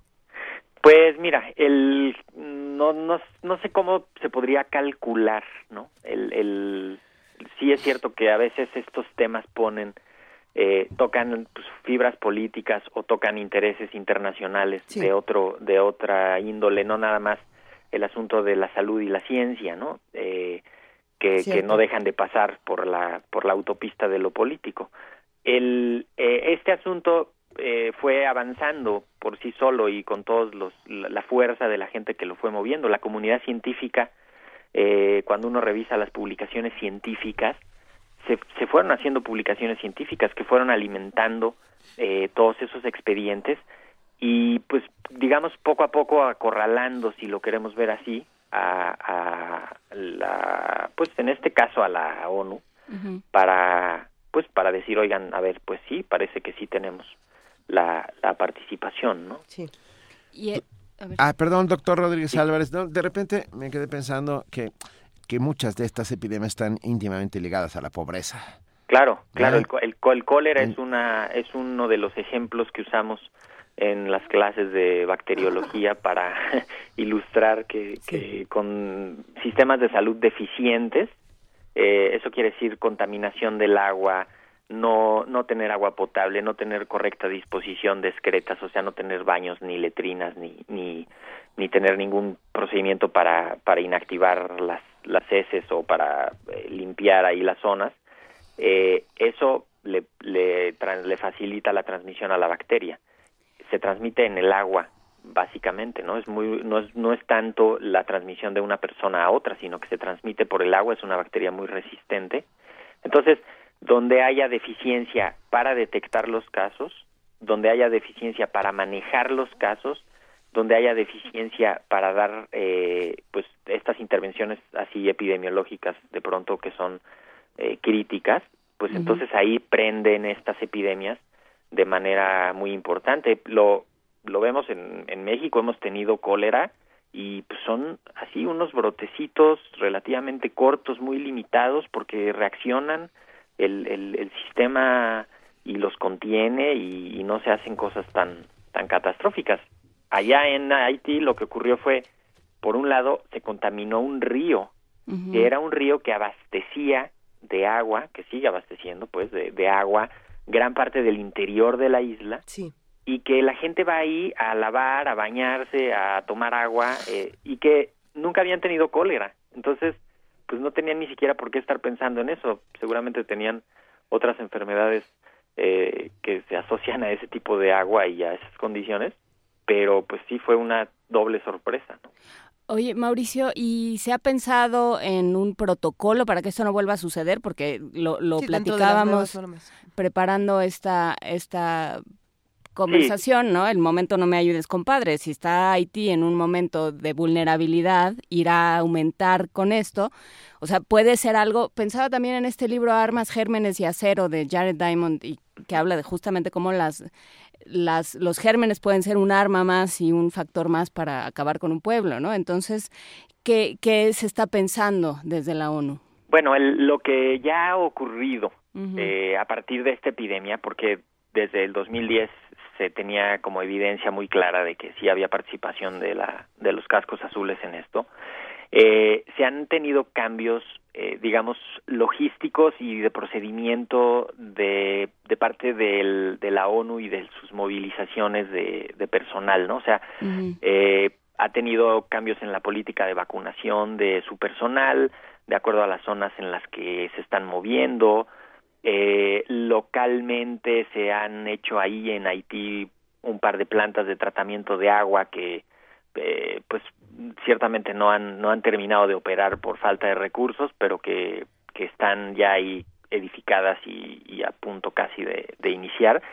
Y modificaciones en los en los campamentos y en los sistemas sanitarios o sea cosas tan elementales como como que bueno, pues ahora sí van a tener que llevar unas letrinas especiales que cierren bien y que traten las excretas antes de ponerlas en una fosa séptica, que tienen que hacer una especie de estudio de que no haya por ahí fuentes de agua, eh, con, o sea, como, como algunas cositas logísticas que sí las pueden hacer ellos así a la llegada, ¿no? eh, y que, y, y bueno, además de la vigilancia de la salud de su personal, que, que eso, el personal que llegó ahí sí había cumplido las, las los requisitos, pero, eh, o sea, tenían la infección de manera no tan fuerte como en otras personas y entonces pues fue suficiente para que pasaran las pruebas médicas y llegaran y unos días después a los que vivían ahí que no son tan fuertes como los cascos azules pues les diera la, la enfermedad y, y que ha sido pues ha sido devastadora. O sea ha tenido ahí unas repercusiones como dice Juana Inés de de no me vengas a ayudar mi compadre, ¿no? O sea, reportan casi 800 mil casos, este, casi 10 mil muertes. Eh, los más afectados son los pequeñitos de menos de 5 años. Es, es una es una desgracia que no tendría que estar ocurriendo. eso ocurrió a finales de el siglo antepasado, a principios del siglo pasado, ¿no? La ONU entonces toma responsabilidades, vamos a verlo por ese lado, pero ¿qué se hace entonces desde los otros países para tratar de, ayudar a los que se encuentran en este momento en Haití y también para generar otro tipo de conciencia, porque este tipo de, epidemias que viajan de continente a continente lo vemos en muchos lugares y no hacemos un ejercicio de, de interiorizarlo y también de protegernos los unos a los otros en todo el mundo. Lo que lo que hace un, una epidemia de este tipo, pues por supuesto prende las las alertas en toda la región. Entonces, eh, varios países ahí alrededor de Haití tuvieron casos porque pues, se les importaron casos de por el movimiento de la gente, ¿no? Y, y lo que se hacen son alertas epidemiológicas por el por el brote que está viendo ahí y bueno México no se queda no se queda fuera de eso hay una un programa de vigilancia de cólera muy muy importante que ha pues que ha, que ha apagado pequeños brotecitos, uno, dos, diez casitos, los, los, eh, los contienen. Entonces, se aumenta la vigilancia epidemiológica en todos lados, por, por eso se hacen boletines epidemiológicos para alertar a la, a la comunidad. Eh, y pues sí, se, a nivel ya de, de estos organismos eh, multinacionales, pues lo que se hace es que están haciendo ahorita un plan para que entre todos los países miembros de, la ONU pues le vayan a entrar con un poquito más de ganas y con un poquito más de, de recursos a, a, parar este problema específico ahí en Haití, porque también es cierto que la figura de la ONU tiene una pues una especie de inmunidad diplomática que pues que prácticamente no le va a entrar ninguna demanda ni les, ni les va a pasar nada desde el punto de vista judicial si lo queremos ver así, o sea, están está blindada esa esa institución, ¿no? Pues sí, estaremos eh, al pendiente, muy, seguiremos muy de cerca esta epidemia que ya va para pandemia, ¿no? 800 mil eh, casos en una población de, creo que son 3 o 4 millones no más. Es una barbaridad. Sí, el, el, el, el, es parte de una gran pandemia, ¿no? Que empezó en el 61, que ha habido brotes muy importantes en algunos países. Y pues nada nos deja nos deja una gran lección de que una vez más la ciencia ha viajado con la epidemia eh, la ha rastreado.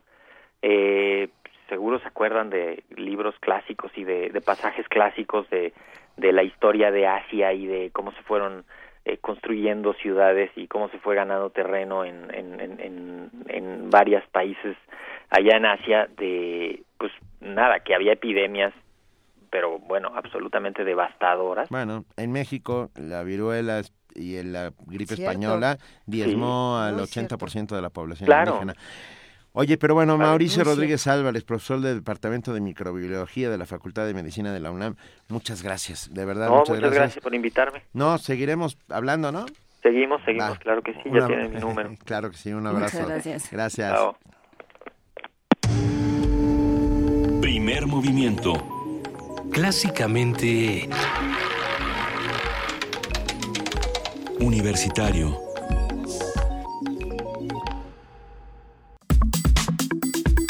Nota Nacional.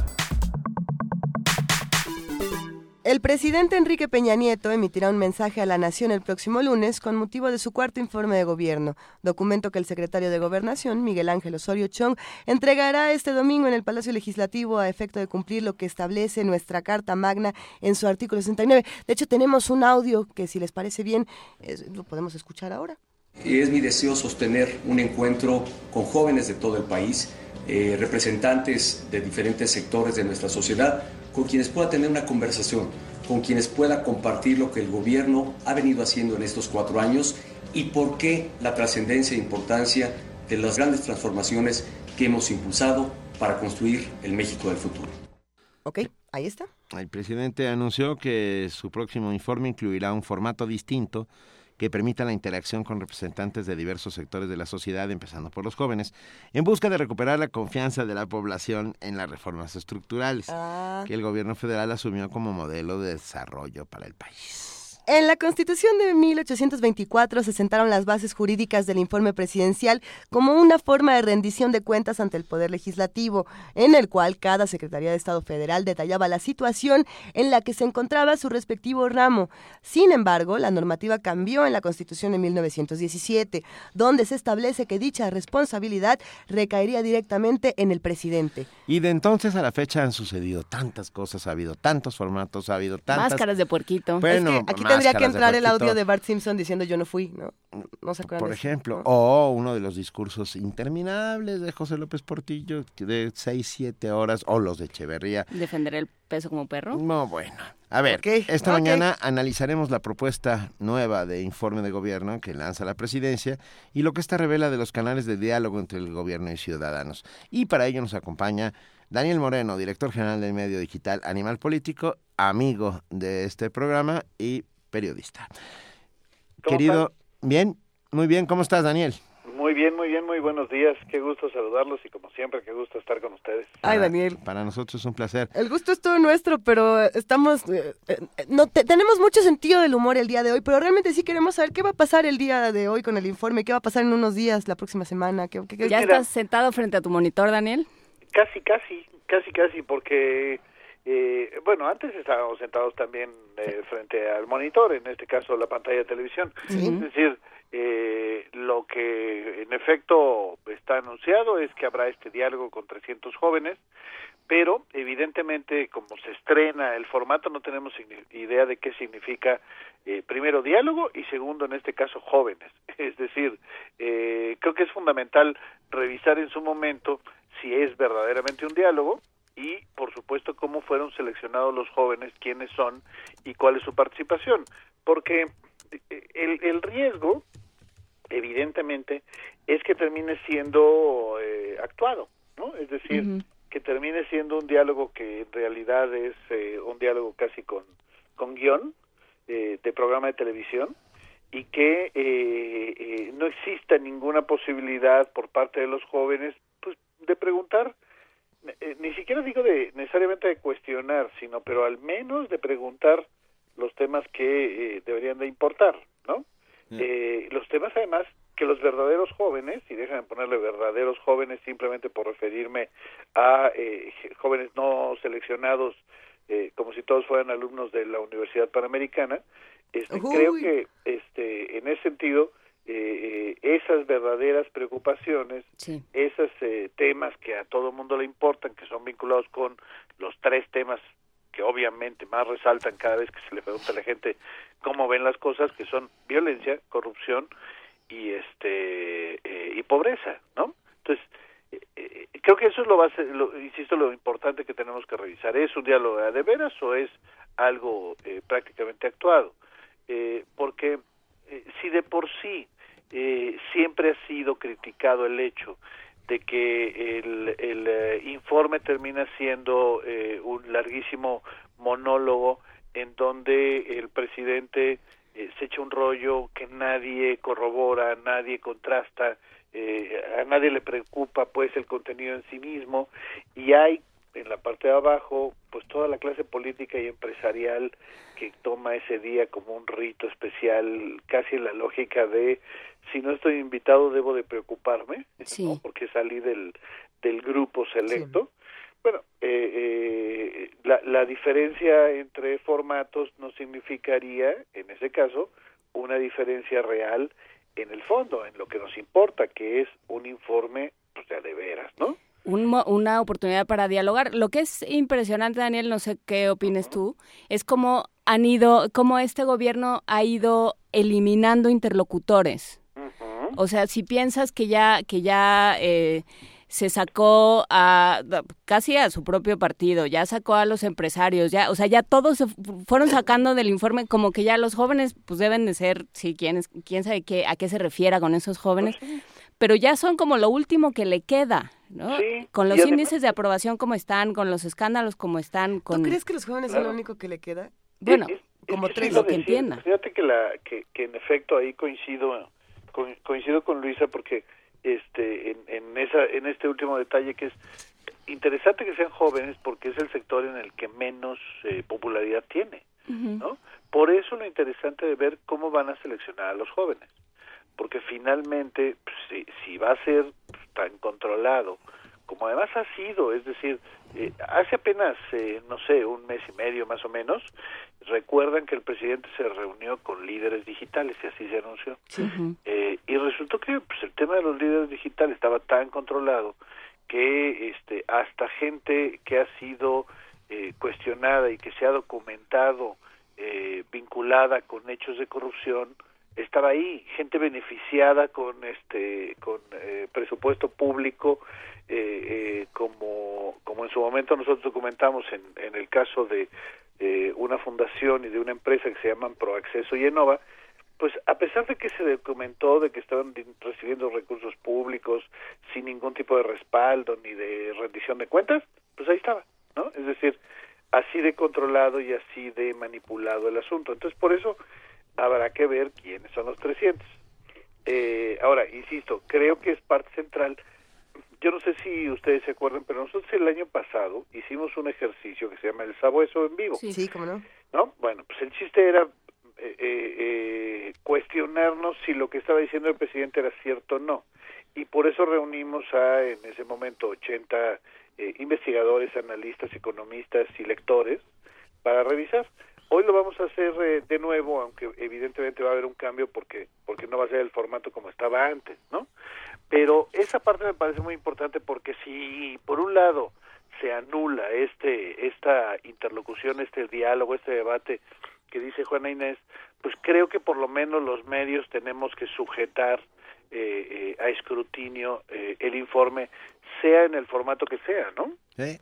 Claro. Sí, porque, a ver, la lógica, yo, yo, yo, perdón, pero mm, lo, lo, del diálogo con los jóvenes y lo que sea, no, el informe es una forma constitucional de informar, es el Estado que guarda la nación, ¿no? Y, y lo, entonces, ha cambiado, ha variado enormemente. Tú te acuerdas perfectamente bien, querido Daniel, los larguísimos informes de Echeverría o, de López Portillo. Que se enlazaba además la cadena nacional, no había manera.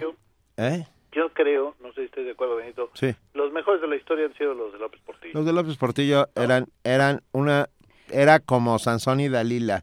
O sea, o sea eran, eran unos montajes de proporciones espectaculares, ¿eh? Sí, sin duda. Duraban más que cualquier este oratorio. Bueno, que, duraban más que Lorenz de Arabia o que Ben Hur.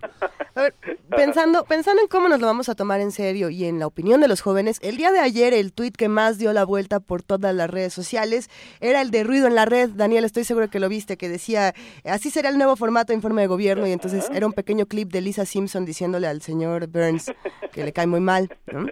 Y, y, creo que todos nos, primero nos revolcamos de la risa, pero el asunto era precisamente eso. No va a haber manera de que nos lo tomemos en serio, pero tenemos la obligación de hacerlo. O por lo menos después de toda la risa que nos va a dar lo que nos tenga que dar, si es que hay razón para reírnos, eh, también tendremos que analizar muchas otras cosas. De entrada podríamos hablar de este nuevo lema que es algo así como las cosas buenas casi no se dicen, pero... Bueno, es que, es que eso es lo que me parece eh, súper importante de subrayar, eh, que yo te diría, tomarlo en serio no, bueno, yo creo que tenemos que tomarlo en serio, sí. Y tenemos que escuchar y tenemos que tratar de entender y tenemos que tratar de confirmar o cotejar o contrastar, como querramos decirle. Sí. Eso me parece clave. No, insisto, no importa el formato, ¿sí? Eh, creo que las oposiciones, y ahí incluyo a todos los partidos, porque todos en algún momento han sido oposición, eh, eh, tienen que asumir su, su parte de responsabilidad en haber dinamitado el diálogo, ¿no? Eh, por los eh, por las participaciones que tuvieron bueno ahí pues Benito está haciendo memoria y simplemente diría desde el último informe de eh, Carlos Salinas no este para acá eh, ha sido un desastre esa parte que han anulado eh, la solemnidad que yo creo que puede y hasta debe guardar un evento como este en donde en efecto pues queremos saber pues, cómo están las cosas y qué rumbo va a tomar el país y qué decisiones quiere tomar el gobierno para eso. Entonces ese es por un por un lado. Entonces insisto, tomarlo con la seriedad del caso. Sin embargo, cuando uno dice tomarlo con la seriedad del caso, discutirlo, debatirlo, analizarlo, lo que tú quieras, esto contrasta con eh, eh, no solo los cuestionamientos que estamos haciéndole al formato nuevo, es decir, a, si va a haber un diálogo, si los jóvenes van a ser bien seleccionados o no, sino además, que parece, para mí sin duda es la parte más grave, es cómo resumen el sentido del informe diciendo hay cosas buenas, pero este no las hemos contado bien, ¿no? Este las cosas buenas importan.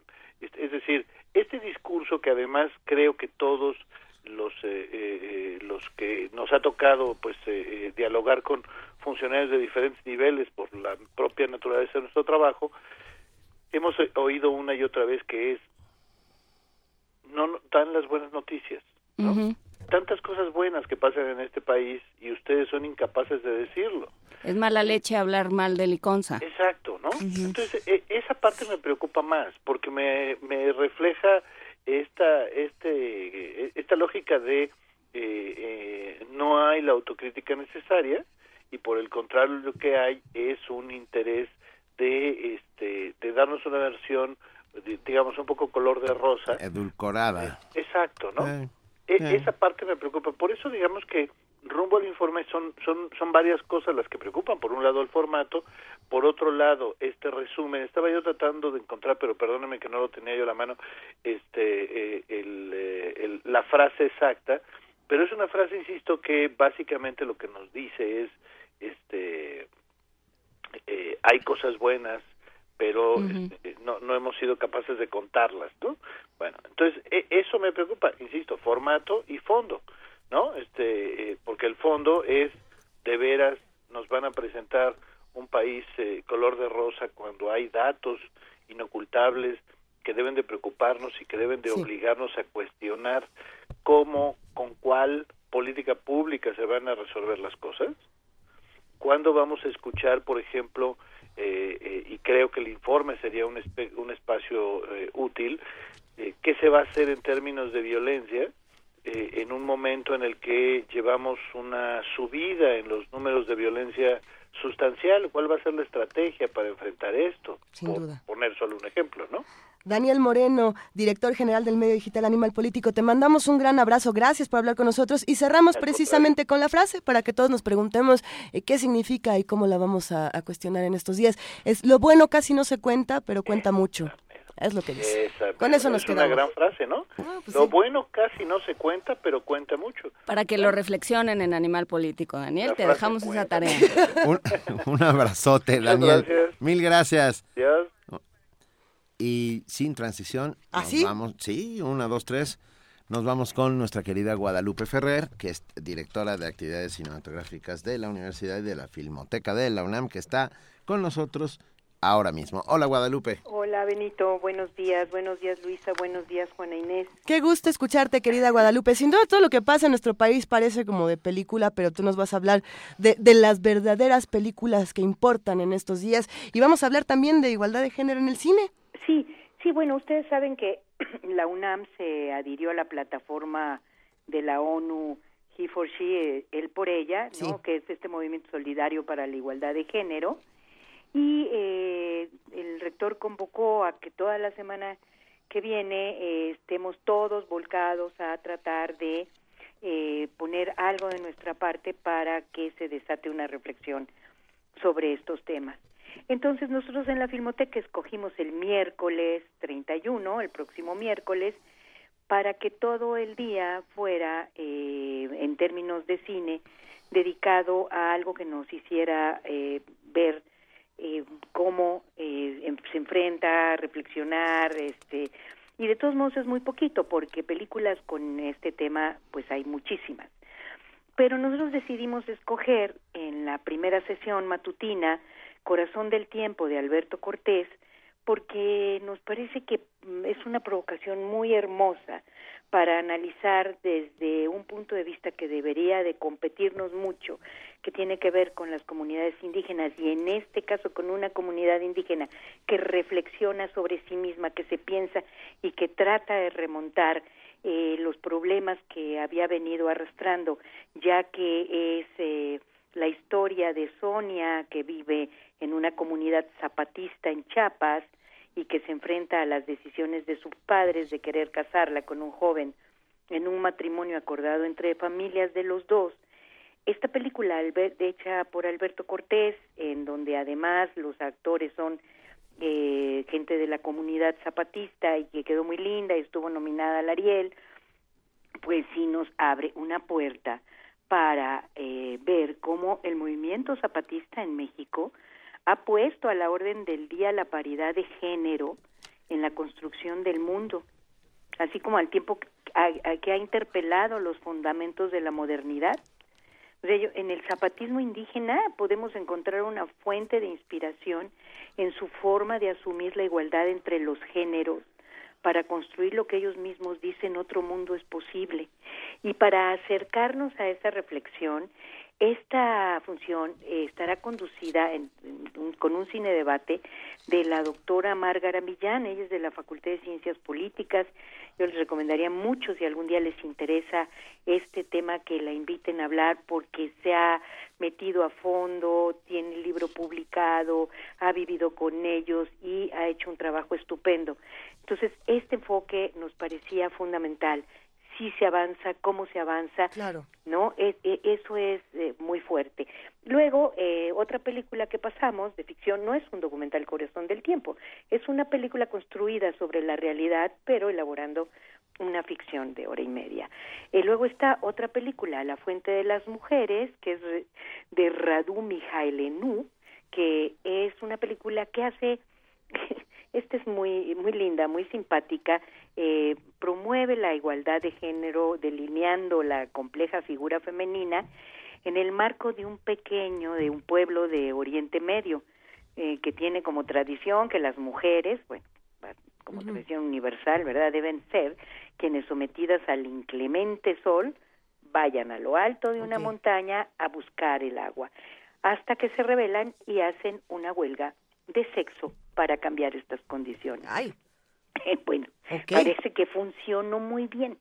Este, ya hay un antecedente de un caso real eh, que como Leigh McGowe, eh, que había recibido el premio Nobel en 2011, eh, movilizó y organizó a las mujeres en una huelga de sexo también para poner fin a una larga guerra en Liberia y garantizar su participación en las elecciones. O sea, esta sería la segunda película. Esta es presentada eh, eh, junto con el programa universitario de bioética, eh, que tiene con nosotros un trabajo muy largo desde hace tiempo de reflexión utilizando el cine.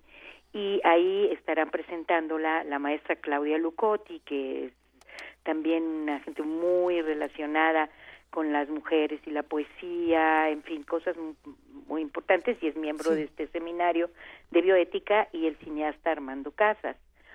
Y vamos a presentar también un documental lindísimo que se llama La primera sonrisa de Guadalupe Sánchez Sosa, que es eh, este muestra cómo parteras del mundo vienen a México y a Brasil para aprender más y hacer de su profesión un arte. Y bueno, pues como este arte está ligado al nacimiento, ya se pueden imaginar qué, qué bonita cosa. Y eh, están ellas convocadas por Naoli, una partera mexicana. Se abren de cuerpo y emociones para descubrirnos la naturaleza femenina. Madres y padres comparten su experiencia con el nacimiento de sus hijos en un parto natural. Es realmente un documental bellísimo. Y esto es lo que nosotros ofreceremos dentro de esta semana para que quien quiera venir lo haga. Vamos a estar en el Centro Cultural Universitario, en la sala José Revueltas con la película Corazón del Tiempo y la doctora Millán, en la sala Julio Bracho con la Fuente de las Mujeres con el Seminario de Bioética y en la sala Carlos Monsiváis con el documental de la primera sonrisa. Nos encanta y nosotros también ya nos sumamos a She for She. Qué bueno. ¿Eh? Pero por supuesto, y a, la y a, toda la, eh, la, campaña de igualdad pues, de género. Pues sobre todo no a convertirlo en una solo una consigna, ¿no? no Sino a buscar los canales que nos permitan reflexionar de cómo nos cómo nos ponemos juntos a construir este mundo de una manera más más mejor. Más inteligente, más inteligente. y, qué mejor que hacerlo junto a la Filmoteca y junto a todo el trabajo que estás haciendo, querida Guadalupe. Te mandamos un gran abrazo y vamos a compartir en nuestras redes sociales toda la información para que todos estemos con ustedes. Ah, pues qué bueno. Buenos ah, días, ¿eh? Gracias, un abrazo. Sigan bolereando. Venga, lo haremos. Gracias por todo, Guadalupe. un abrazote. Chao. Movimiento. Clásicamente Incluyente.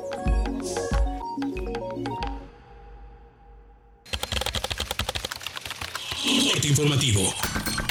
La UNAM. Al encabezar la ceremonia por el 80 aniversario del Servicio Social Médico, el rector de la UNAM, Enrique Graue, afirmó que esta labor es el puente más eficiente de vinculación entre la universidad y la sociedad. Que hoy, más que nunca, el servicio social debe marchar de la mano de las autoridades federales estatales y municipales para poder gravitar con mayor fuerza en las necesidades del país. Hoy, como siempre, debe ser entendido como una etapa formativa de retroalimentación educativa y de solidaridad social. Nacional. Alejandro Gómez Sánchez, Procurador General de Justicia del Estado de México, informó que hasta el momento se han encontrado 900 restos óseos en la fosa clandestina hallada en el municipio de Huehuetoca. Dijo que aún no se puede definir si se trata de migrantes que habrían sido ejecutados en la zona del Valle de México. Lorenzo Córdoba, presidente del Instituto Nacional Electoral, pidió no hacer cambios a la ley electoral antes de los comicios de 2018. Yo respeto mucho, pero los legisladores no somos nosotros. Si hay una reforma, eso está en, en el ámbito del Legislativo nosotros estamos preparando desde ahora, si, habrá, si hay o no una reforma, insisto, esto no nos corresponde, nos estamos preparando para que con las normas que son las vigentes y que nos vinculan, tengamos el mejor marco eh, legal, eh, eh, los mejores, los procedimientos lo más afinados posibles y los criterios los más claros, ciertos, que nos permitan ir desde el punto de vista de las normas, ir lo más blindados posibles a las elecciones que se vienen, las de 2017, pero sobre todo las de 2018. Miguel Ángel Mancera, jefe de gobierno de la Ciudad de México, presentó el boleto del metro conmemorativo en defensa de la educación, el cual tendrá un tiraje de 10 millones de ejemplares. Los retos son mayúsculos. Todos los días estamos viendo diferentes noticias en donde se requieren estrategias para la economía, para el desarrollo, para el avance, para el progreso de nuestro país. Y eso en todas las medidas y en todos los enfoques que podamos realizar pasa por la educación, pasa por mejorar las condiciones de preparación de mexicanos y de mexicanas en todo lo largo y ancho de nuestro país. Economía y finanzas. Alfonso Navarrete Prida, secretario del Trabajo, informó que en México están dadas las condiciones económicas para un incremento sustancial al salario mínimo. Lo que se ha acumulado de recuperación al término de este año es muy poco en relación a la pérdida de poder adquisitivo de los últimos 40 años, que es de casi 75%, y que nunca la ocultamos la cifra. Pero es la primera vez en 40 años que hay una recuperación del poder adquisitivo de los mínimos, y que la cifra no es roja, la cifra es negra. Insuficiente, pero va en esa tendencia. Sin inflación, con formalización en el empleo, con aumento en la productividad, con disminución de accidentes de trabajo y con una elevación importante de altas en el IMSS. Internacional. Nicolás Maduro, presidente de Venezuela, instó a la población de su país a defender la revolución bolivariana de la injerencia estadounidense. El pueblo quiere paz, el pueblo quiere tranquilidad, el pueblo quiere trabajo, el pueblo quiere revolución y el pueblo debe defender su derecho a la paz y a la revolución en la calle tomando todos los espacios en el barrio, garantizando la paz en el barrio, en el urbanismo, en la calle, en la avenida, en la universidad, en el liceo, en la fábrica. Heraldo Muñoz, ministro de Exteriores de Chile, calificó como una victoria latinoamericana los acuerdos de paz alcanzados en Colombia.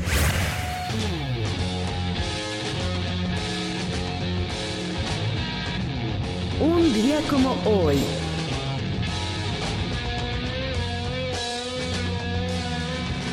En 1970 fue el último concierto del músico y cantante estadounidense Jimi Hendrix. Es considerado como el mejor guitarrista de todos los tiempos. Foxy Lady, Hey Joe y Red House son algunas de sus canciones más populares.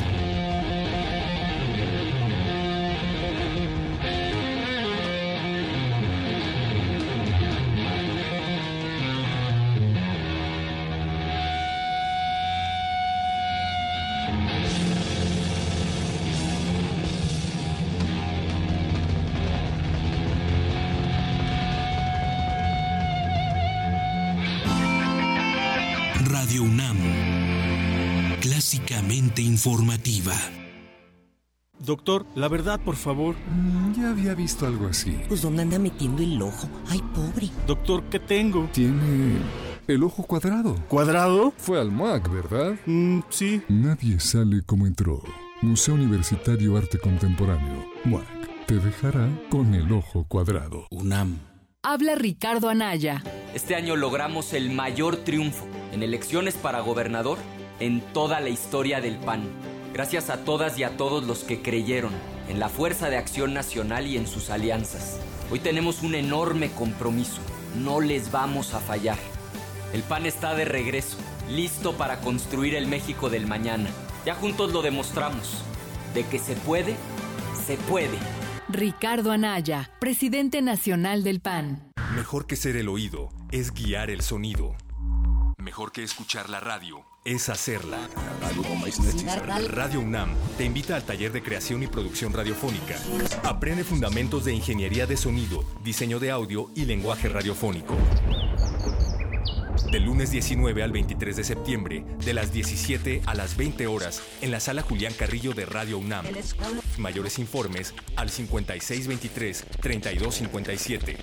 Radio UNAM invita. Movimiento. Clásicamente... Diverso.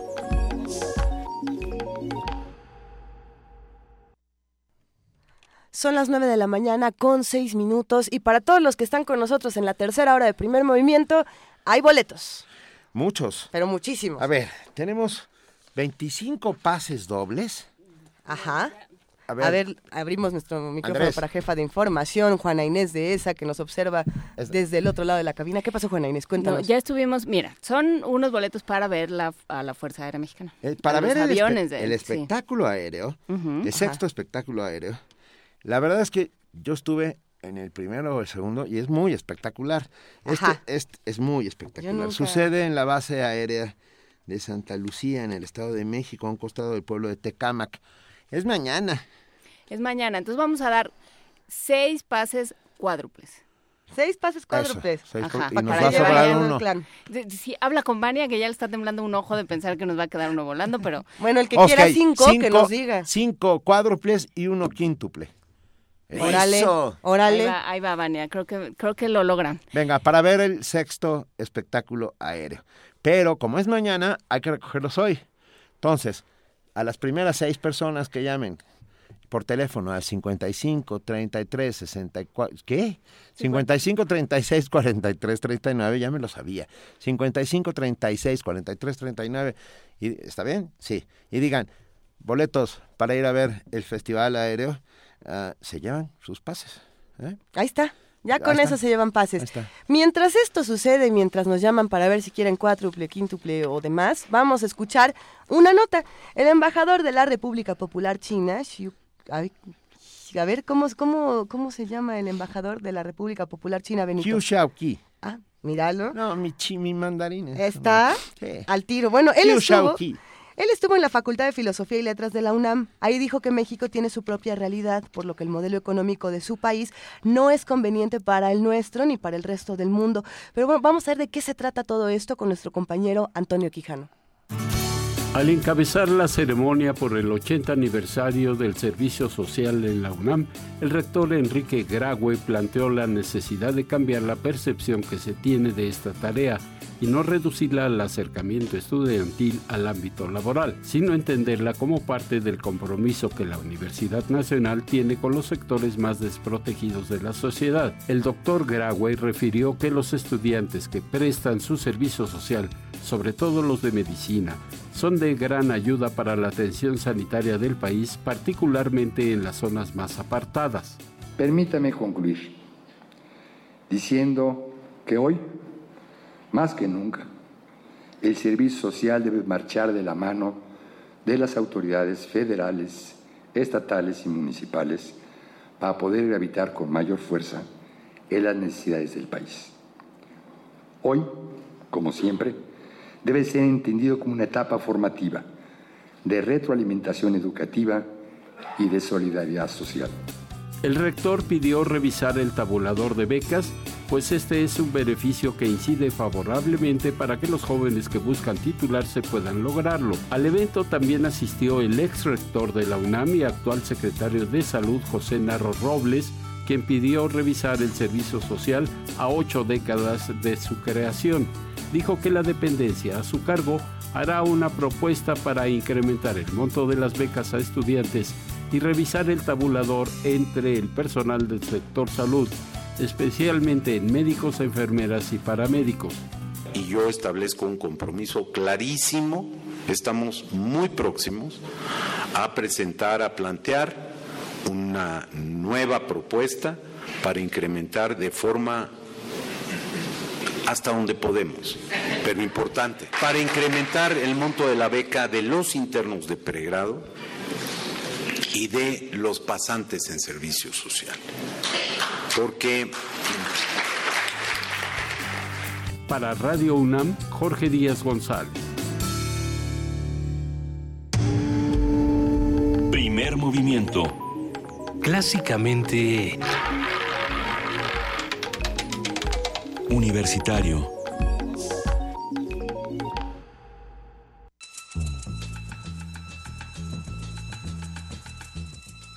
Es hora de poesía necesaria.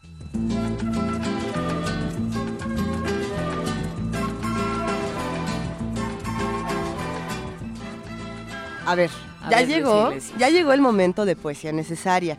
El poema del día de hoy es una recomendación de Abraham Alonso, quien nos escribió desde muy temprano para que se lo dedicáramos a Lena. Este poema es para Lena pero también me gustaría dedicárselo a nuestro queridísimo Roberto Coria, eh, nuestro criminólogo de cabecera. Que ayer fue su cumpleaños. Ayer fue su cumpleaños y bueno, él también es un excelente lector de Germán Gese, así que para Elena, para Roberto Coria y también para todos los lectores de Germán Gese que disfrutaron la novela El juego de los avalorios.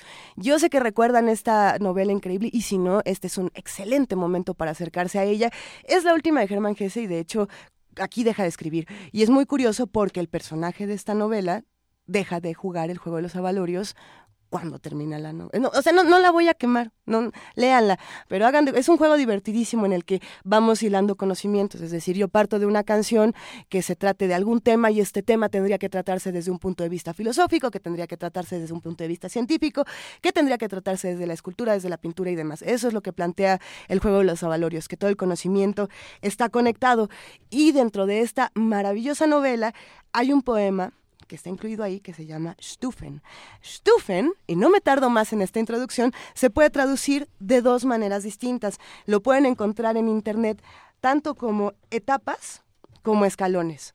E, esta es la traducción que tendría la palabra Stufen y de la misma manera el poema tiene un significado bellísimo que esperemos que disfruten. Oye, y es para Elena. Perdón, es para Elena. Es para Elena y para nuestro queridísimo Roberto Coria. Me tuve que salir de la cabina porque acabo de tener el bonito momento Margarita Gautier, pero he vuelto. ¿Has vuelto? Qué bueno. A escuchar a Gess. Qué bueno, porque para escuchar a Germán Gess aquí les va es del juego de los avalorios Stufen. Así como toda flor se enmustia y toda juventud cede a la edad, así también florecen sucesivos los peldaños de la vida. A su tiempo flora toda sabiduría, toda virtud, mas no les es dado durar eternamente es menester que el corazón a cada llamamiento esté pronto al adiós y a comenzar de nuevo, esté dispuesto a darse, animoso y sin duelos, a nuevas y distintas ataduras. En el fondo de cada comienzo hay un hechizo que nos protege y nos ayuda a vivir. Debemos ir serenos y alegres por la tierra, atravesar espacio tras espacio sin aferrarnos a ninguno, cual si fuera una patria.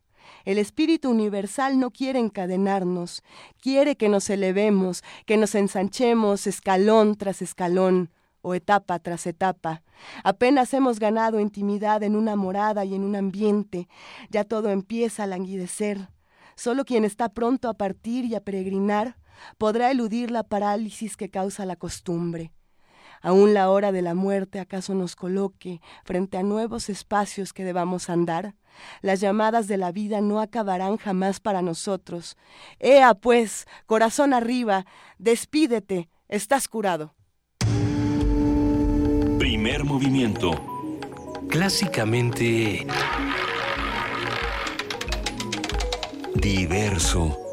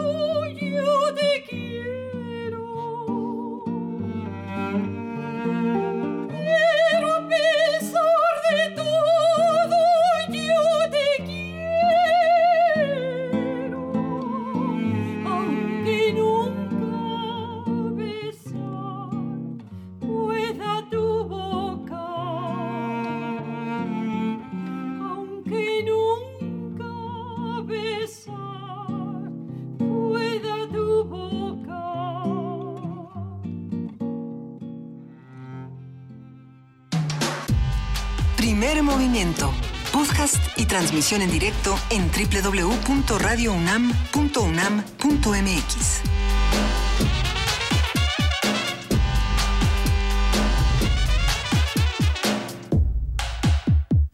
9 de la mañana, 18 minutos. Acabamos de escuchar ese gran bolero llamado Nunca, que nos envió nuestro queridísimo chelista de cabecera, Gustavo Martín. Ustedes escucharon el chelo ahí. Ah, canta Antonieta Márquez, que es su mamá, y Freddy Pérez a la guitarra. Gran, gran, gran interpretación. Muchísimas gracias, Gustavo Martín. Hoy hoy, hoy es un día, francamente, de amigos. De amigos. De amigos. Y hablando, de, amigos, Este, estos tweets nos han ah, hecho... espera, espera. A ver, a ver, ¿qué va? ¿Qué vamos? no, no, Luisa va a hablar de, es que de un tweet. Ah, espera. Sí, decimos lo del tweet. Dilo. Eso. A ver, Cintia Méndez, te mandamos un gran abrazo. De pronto nos tuiteó Cintia, Méndez, Cintia Méndez, nos que mandó le gustaba. cinco tweets seguidos. Primero que qué padre que pusiéramos Madonna en, primer movimiento. Entonces nos, nos sacó un poco de onda. Vogue. Que luego Vogue y luego dice, ay, sí, este, yo quiero sugerir Vogue en primer movimiento, jijiji. De pronto se da cuenta de que no era la estación. Dice, ¡Sas! Se cambió la estación. me quité los audífonos, de pronto me los pongo y está Madonna. Yo dije, qué raro. Y sí, sí sigue con Sas, qué pena. Dice, Sas, qué pena. Cintia. Fue una cosa muy bonita, fuiste, regresaste, te contestaste, una hay cosa que ponerle muy un, bonita. un bolero de Madonna, ¿no?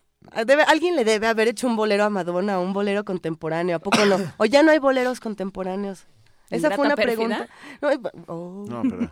Bueno, oigan, oigan, ¿qué? ¿Quieres ese para Madonna? Nos va a hablar Madonna. R. Guillermo, rápidamente, sí hablamos de las palabras de Pablo González Casanova en las mesas de la reforma educativa. Aquí se mencionó. Perdón, nada más solo para recordar. Pero lo volveremos a mencionar más adelante. Nos vamos a lo que sigue, querida Frida Saldívar. Échale la rúbrica. La mesa del día. Estamos aquí, son las 9 y 20. Y dice, el novelista, diseñador, dibujante de cómics, Bernardo Fernández Beff amigo se caracteriza por su intensa y distinta narrativa que toma por sorpresa a través de temas sensibles del mundo contemporáneo y el México en el que ha crecido, como el conflicto, la inseguridad, el secuestro, el crimen organizado, la fuerza de días asiagos, tristes y ciertas revelaciones. Bev se aproxima en una suerte de tregua literaria entre la frustración y lo sentimental a las biografías de personajes literarios como Jack Kerouac, William Burroughs, ustedes saben de los beats, les gustan, los han disfrutado aquí con nosotros, y bueno, representantes de, esta generación, muchísimos que, él toca. E, es increíble la, la narrativa de Bev. La calidad narrativa de Bernardo Fernández no solo ha sido aplaudida por todos nosotros de pie, sino que ha sido recompensada con reconocimientos como el Premio Nacional de Periodismo del Club de Periodistas de México, con el Premio Una Vuelta de Tuerca por Tiempo de Alacranes y el Memorial Silverio Cañada de la Semana Negra de Gijón, entre otros. Gran parte de su obra publicada ha sido traducida a lenguas como el inglés, el alemán y el chino. Yo vi una edición china y vi a Beth firmando libros a los niños chinos y fue un momento francamente maravilloso. A ver, para conocer a Bev, qué mejor que acercarse a su obra. ¿Cuántos libros de Bev conocen? a ver, aquí los que estamos todos. Sí.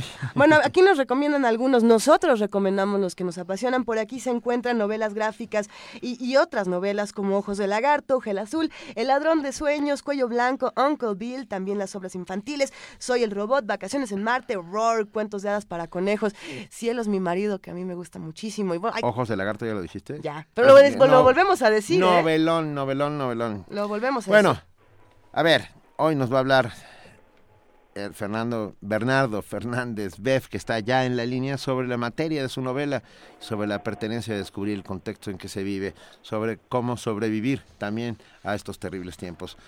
Querido Beff, Hola chicos, qué, qué gusto. Me, me, apena mucho no estar ahí, pero estoy recién este, salido de alineación y balanceo, entonces no puedo andar del tingo al tango, pero les agradezco mucho. Yo siempre me siento en mi casa, en primer movimiento. Es tu, es tu casa, querido. Y aquí estás, aquí estás con nosotros. Yo lo sé, yo lo sé, pues qué gusto saludarlos. Eh, gracias por, por sus palabras, me hacen sentir muy, muy feliz. Eh, Benito es mi tío honorario, además, yo lo veo por todos lados y, además fue ha sido el, el gran promotor de, Ojos de Lagarto, que espero que esté recirculando pronto. Ah, y haremos de nuevo la presentación. ¿Eh? Sí, como aquella famosa, aquella célebre ocasión en que mi tío Benito me regaló un dragón chino para presentar ese libro en, en, en el Museo de Antropología y nunca lo voy a olvidar. va. A ver, Bev, para todos tus fanáticos que están escuchando muy atentos y para todos los que te queremos, admiramos tu obra, eh, cuéntanos cómo llegaste a Azul Cobalto, de qué se trata, de pues qué va, ya la tenemos nosotros aquí en nuestras manos, por cierto. Qué maravilla. Mira, eh, es parte de, de, una serie de novelas policíacas eh, que inicia justo con, con Tiempo de Alacranes. Yo me acuerdo mucho, mucho que cuando Tiempo de Alacranes estaba, estaba concursando, eh, Benito era cercano al, al, al, comité calificador. No, no, no fue jurado, pero, pero sí, sí fue cercano. Y me acuerdo que me dijo, oye, qué buena novela escribiste. Un, po un poquito después de que, de que, de que se, se dio el premio, que por cierto, mi jurado, uno de ellos y el que me habló para darme la noticia de que había ganado el premio fue Nachito Padilla, eh. que, que bueno, desgraciadamente murió hace hace apenas menos de una semana. Así es. Fue Nacho el que me habló y me dijo, oye, te hablaba por cierto y ganaste el premio y además fue eso fue la primera novela que, que yo publiqué. Yo, eh, esa primera novela que, que ahora la veo como una especie como de precuela de la serie, sí. es la historia de un, de un sicario arrepentido, que, o sea, que decide no, no hacer el, el trabajo que le encomiendan y, y, y, yo quería continuar en, como con este universo fascinante de la novela policíaca.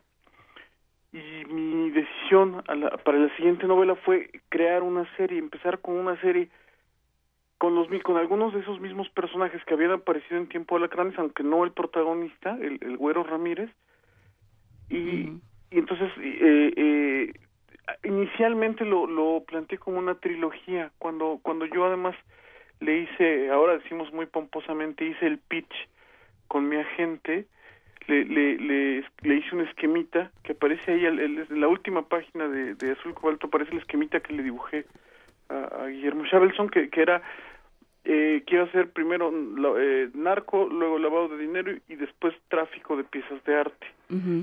No, en aquel momento no, no quise, no quise hacer mucho cacareo de que era una una trilogía porque está así en su apogeo la, la, las novelas de Stieg Larsson y estaba entrando además eh, muy fuerte los juegos del hambre y no quería yo parecer como como oportunista o trepándome a un tren. Yo yo he sido lector de trilogías desde adolescente pues desde el Señor de los Anillos las fundaciones en fin o sea no no era algo no era algo nuevo pero que en ese momento estaba como con mucho auge pero bueno, siempre supe que quería hacer una trilogía. Eh, básicamente era la ruta criminal de este personaje, de la, de la líder del cártel, que es Lizy Subiaga, que aparece desde la primera novela, que circula del narco al lavado de dinero y del lavado de dinero al, al tráfico, falsificación y robo de piezas de arte. Y esa es la, la, como, como el origen, digamos, muy primigenio de, de, la serie. Y ahora finalmente se publica eh, la, la, la, cuarta novela, que además me parece importante decir dos cosas. Uno es que están, están siendo recuperadas por Océano en ediciones de bolsillo, que además las hacen... Tan padrísimas. y, de, y de precio además muy accesible eh. para el lector. Eh. Porque además, bueno, el, el, el, en su vocación popular, pues la novela policía que es, de, es, bolsillera, ¿no?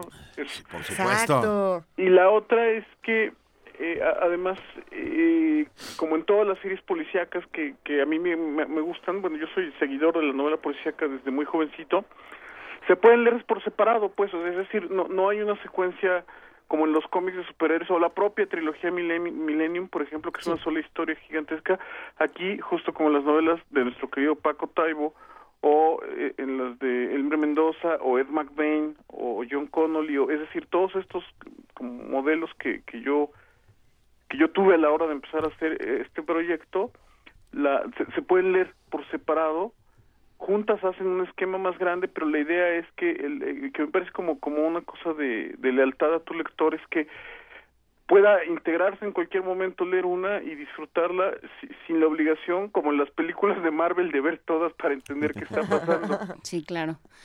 Esta, Está maravilloso. Está... No, todavía nos quedan un par ah, A ver, Beth... Eh, tenemos dos minutos para hacer un desenlace, pero y seguiremos hablando contigo. Pero a ver, te pregunta Juana Inés. ¿Qué pasa con las mujeres en, en toda la serie, pero sobre todo en esta novela? ¿no? ¿Qué pasa con Lizzie? ¿Qué pasa con Andrea? Con Mijangos, la, la detective? Este, ¿Y qué pasa con David Alfaro Siqueiros, que, que tiene un, un, importante, ni siquiera es cameo, tiene una participación importante dentro de tu novela? ¿Cómo fuiste armando esta, esta locura? Bueno, eh, eh, empiezo con, lo primero y que gracias por preguntármelo tú, que además eres una, una narradora que respeto mucho y que me gusta leer, que leo con gusto, y mi coautor en algún momento también. ¿Cómo no?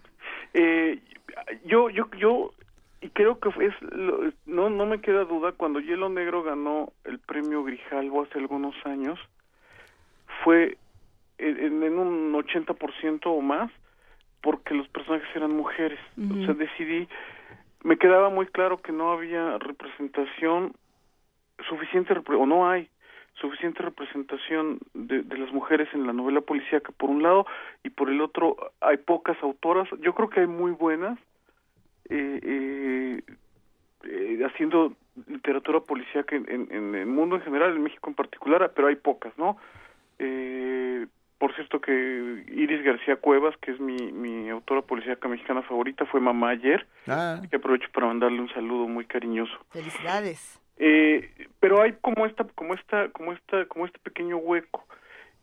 Yo, yo lo que quise es, fue eh, como, como revertir estos roles y por un, por un lado quería que fueran mujeres, o sea, que no fuera un narco elegante y un policía gordo, y por el otro tampoco quería que la mujer policía fuera como como Linda Hamilton o Sandra Bullock o cualquier eh, modelo de belleza y modelo eh, como de personaje mediático de Hollywood quería que fuera algo como mucho más cercano a, la realidad nacional. A, a, ver, aguanta dos segundos, querido. No te muevas de donde estás, querido Bef. En este instante nos desenlazamos del 860 de AM. Agradecemos enormemente a nuestros compañeros de de AM. Los dejamos con su programación habitual y nosotros aquí nos vamos a quedar hablando con Bernardo Fernández Beff. Y después de esa pausa dramática para que nos emocionemos Dramática, más. pero cortísima. Cortísima, eh. pero bueno. Beff, nos estabas diciendo, continúa, por favor. Muchas gracias. Eh, fue un buen, un buen cliffhanger. Sí, este, este, personaje que, que está más cerca de la realidad nacional, tanto Lizzie como, como la detective Mijangos o por, por lo menos no son los modelos de Hollywood. Yo, yo a veces creo que cuando tú haces subgéneros, y aquí voy a, ciencia ficción, policíaco, horror, e, es desde luego muy tentador y al mismo tiempo creo que eh, en, el que es muy complicado como como copiar los tropos anglosajones. Entonces yo no quise eso, yo yo quise hacer como como esta como este como revertir un poco Sí, desde luego que hay mucho, mucha influencia. Yo a veces pienso que, que mis dos personajes, mi protagonista y antagonista, eh, que es la detective Andrea Mijangos y Lizzie Subiaga, la, la villana, tienen más de, de, de, Batman y el Guasón que de la Reina del Pacífico y cualquier procurador, ¿no? Pero, se, pero se, se agradece. Sí, pero sí me interesaba y me interesaba mucho que, que, que que fue uno esto que fueran personajes femeninos por por por esta como como carencia que que que, que hay en, en, en la novela policíaca. O sea siempre agradeceremos que haya más mujeres. Ahora hay dos palabras con las que compensas eso que son Patricia Highsmith no pero pero sí creo sí creo que que, que esa fue como la Además, no, no, lo pensé, pues eso fue como una cosa intuitiva y lo, lo vi en retrospectiva. O sea, la, la novela ha tenido conexión con muchos lectores justo por, por, porque las protagonistas son mujeres. Y fue un reto como robarme una voz femenina sin que pareciera un travesti, sin parecer un, un, hombre vestido de mujer, sino tratando de que suene pues más o menos auténtica, ¿no? vivir otras vidas. Y suena. Oye, querido Bef, yo, yo me quedo pensando en el estado de la novela policíaca mexicana hoy por hoy, que, que de repente podría volverse casi novela costumbrista. O sea, viendo alrededor lo que está sucediendo, ¿no? Es solamente un... A veces se queda corta, ¿no? Es un pálido reflejo de la realidad real que es abrumadora y terrible. No sé, ¿cómo te enfrentas a eso? ¿Y cómo te cambió el país de hielo negro, de, no, de, de, tiempo, de alacranes, hasta ahora? azul cobalto. Bueno, cuando, cuando, a ver, muchas esas son dos muy lindas preguntas. La primera es que yo creo que el, novelista policía, el novelista en general, pero pero en particular el policíaco no debe jugarle carreritas a la realidad porque siempre sale perdiendo, ¿no? Y la segunda, cuando cuando yo escribí Tiempo de Alacranes, que fue, hace, se publicó en 2005, o sea, hace 11 años, yo haciendo un pequeño juego como de perspectiva, como echando mano de las herramientas de la ciencia ficción, eh, inventé que, que había que el país caía en una eh, profunda crisis de violencia postelectoral. O sea, todavía no eran las elecciones de 2006. Un año antes yo imaginaba que iba a haber una violencia descontrolada. Eh, bueno, yo tristemente esto se volvió peor que lo que yo predecía en, en, o lo que yo imaginaba, porque no, no es difícil predecir, pero lo que yo imaginaba en la novela y desde entonces yo yo creo que, que, el mundo eh, el mundo de criminal, el mundo de, del narcotráfico en este país, esta esfera que antes estaba en la nota roja y que se mudó a la primera plana y que eso es una desgracia nacional y siempre lo digo, eh, eh, ha rebasado enormemente cualquier cosa que yo pudiera imaginar. Cuando yo cuando iba a salir Hielo Negro que empieza con unos con unos gorilas, con un comando de, de asaltantes disfrazados de gorilas robando un, un laboratorio químico, robando efedrina, y, eh, al poquito tiempo salieron todos los escándalos de... de mm, Exactamente. Ah, copelas o cuello. Exactamente. Entonces, de repente te das cuenta que, que si, si, tú quieres jugar, o sea, el, el crimen más brutal, ingenioso o bestia que se te pueda ocurrir, lo va a superar con creces a alguien a las dos semanas. Eh, eh, yo, yo me acuerdo mucho, creo que es que no me acuerdo si fue cuando salió esa o, Cuello Blanco, pero por esos días aquella fil de Guadalajara que, que se inauguró con, con casi 30 cadáveres. Claro, sobre ahí a dos cuadras de, donde estábamos. Así es. Entonces, eh, pues entonces no no le juego carreras a la realidad porque siempre salgo perdiendo. Eh, y lo otro, pues sí, el, el, el país, el país se, se ha convertido eh, eh, en una cosa demencial. Y justo creo que, para lo que sirve escribir novela policía que es para como todos los desperdicios que suelta estas cosas tan horribles de, violencia de corrupción de que además no, parece no, no, no se detiene. O sea teníamos como la ilusión de que la, la, la violencia brutal del sexenio pasado estaba estaba disminuyendo y de repente nos damos cuenta que es que es una una ilusión no que viene de regreso como en, como en ciclos. Entonces, con todo lo que, con toda esa excrescencia, y así, y así me, me parece que es la, la palabra precisa, los que hacemos novela policíaca, en concreto, en general el, creador, pero eh, el, novelista policíaco reconstruye con esas cosas que van cayendo en forma de historias que por lo menos, por lo menos son, o yo lo que aspiro es que sean divertidas para el lector. Eh, para conjurar a los fantasmas de nuestro tiempo, ¿no?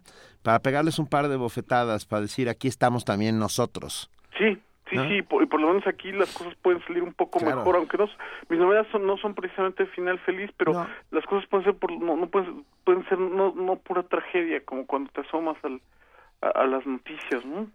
Tenemos la tetralogía completa aquí en nuestras manos. Ya la y, la vamos a regalar y la vamos a regalar a un solo radio escucha ¿Ah, sí? las cuatro. Se, definió que a uno solito se, definió yo definí quieren que lo pues. discutamos al aire es que yo bueno sí no no no a uno solo y sabes que yo bueno como no no estoy ahí con ustedes yo yo pero yo también pensé que, que se la merece alguien que sea fan de la serie a ver Bef entonces tú ponnos una pregunta para que ese radio escucha que se la va a llevar, ahora decimos a través de qué medio, vamos a ver si es por teléfono o por Twitter o por Facebook, todavía no lo vamos a decir. ¿Qué pregunta le harías a un buen admirador de tu trabajo para que se lleve esta tetralogía?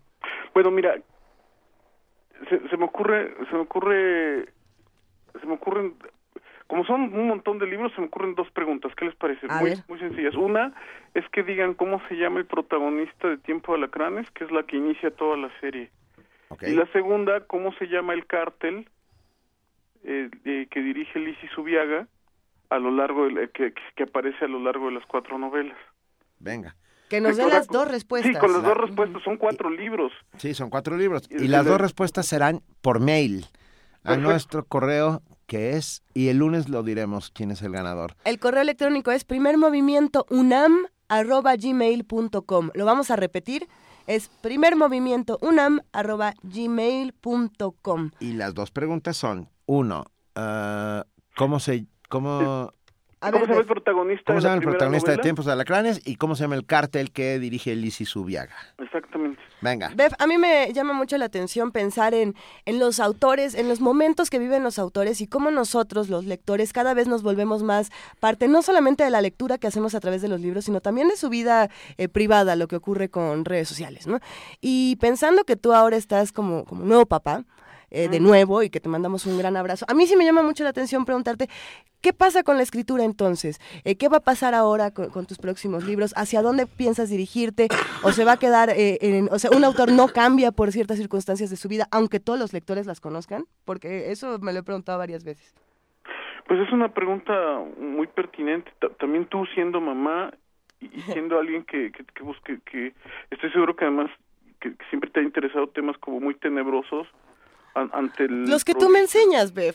No, claro, claro, pero, decir, justo eso comparto contigo, o sea, tener esta fascinación por cosas tan tenebrosas y de repente enfrentarte al prodigio de, de un bebé te mueve un montón de cosas.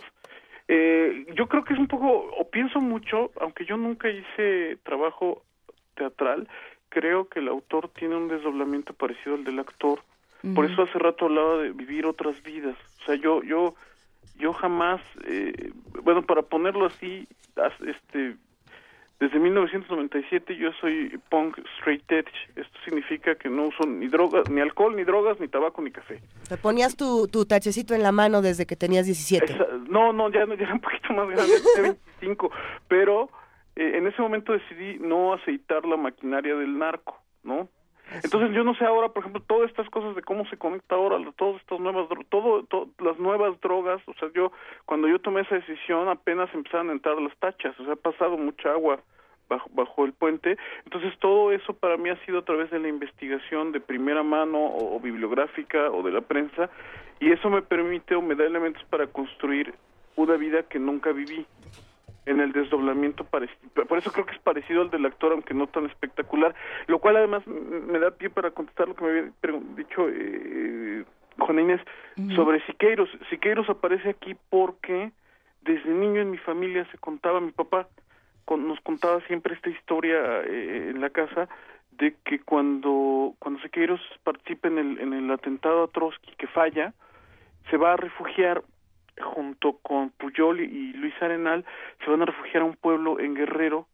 Esto no está muy documentado pero se fueron donde lo eh, que era que era un pueblo encabezado o dirigido por caciques comunistas si es que puede haber tal aberración.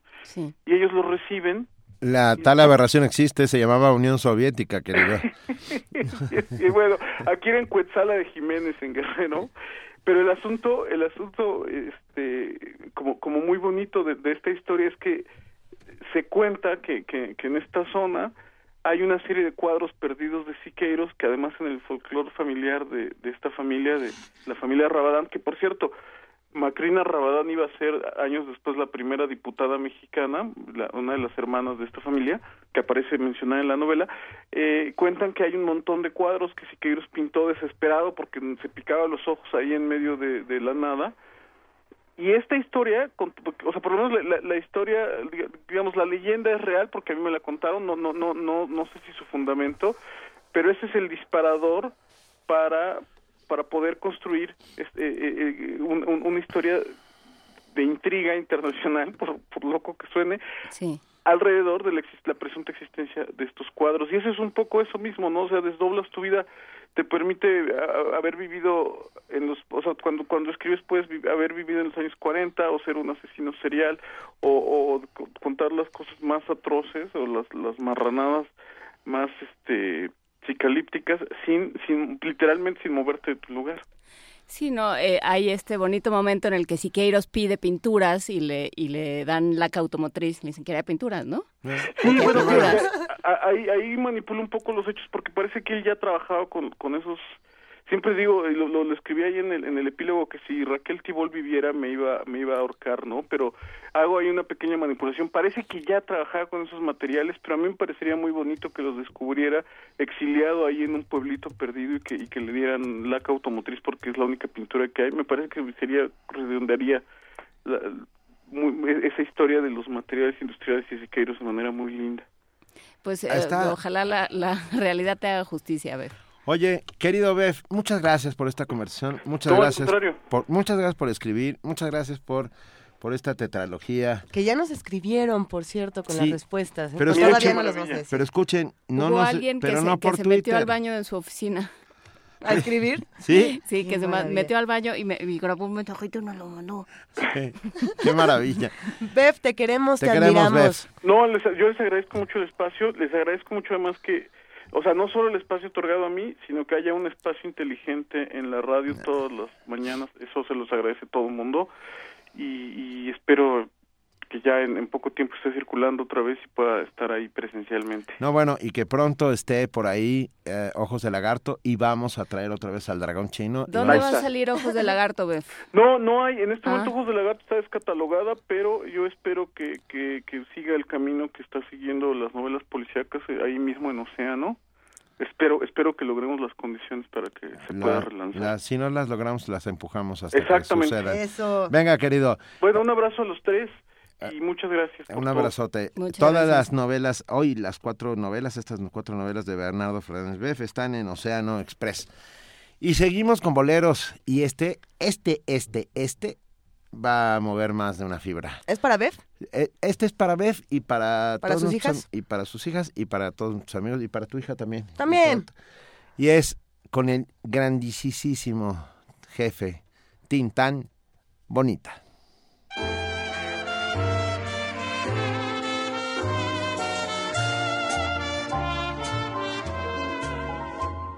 Bonita como aquellos juguetes que yo tuve en los días infantiles de ayer, bonita, como el beso robado, como el llanto llorado por un hondo placer la sinceridad de tu espejo fiel puso vanidad en ti. Sabes mi ansiedad y haces un placer de las penas que tu orgullo forja para mí, bonita. Haz pedazos tu espejo para ver si así dejo de sufrir tu altivez.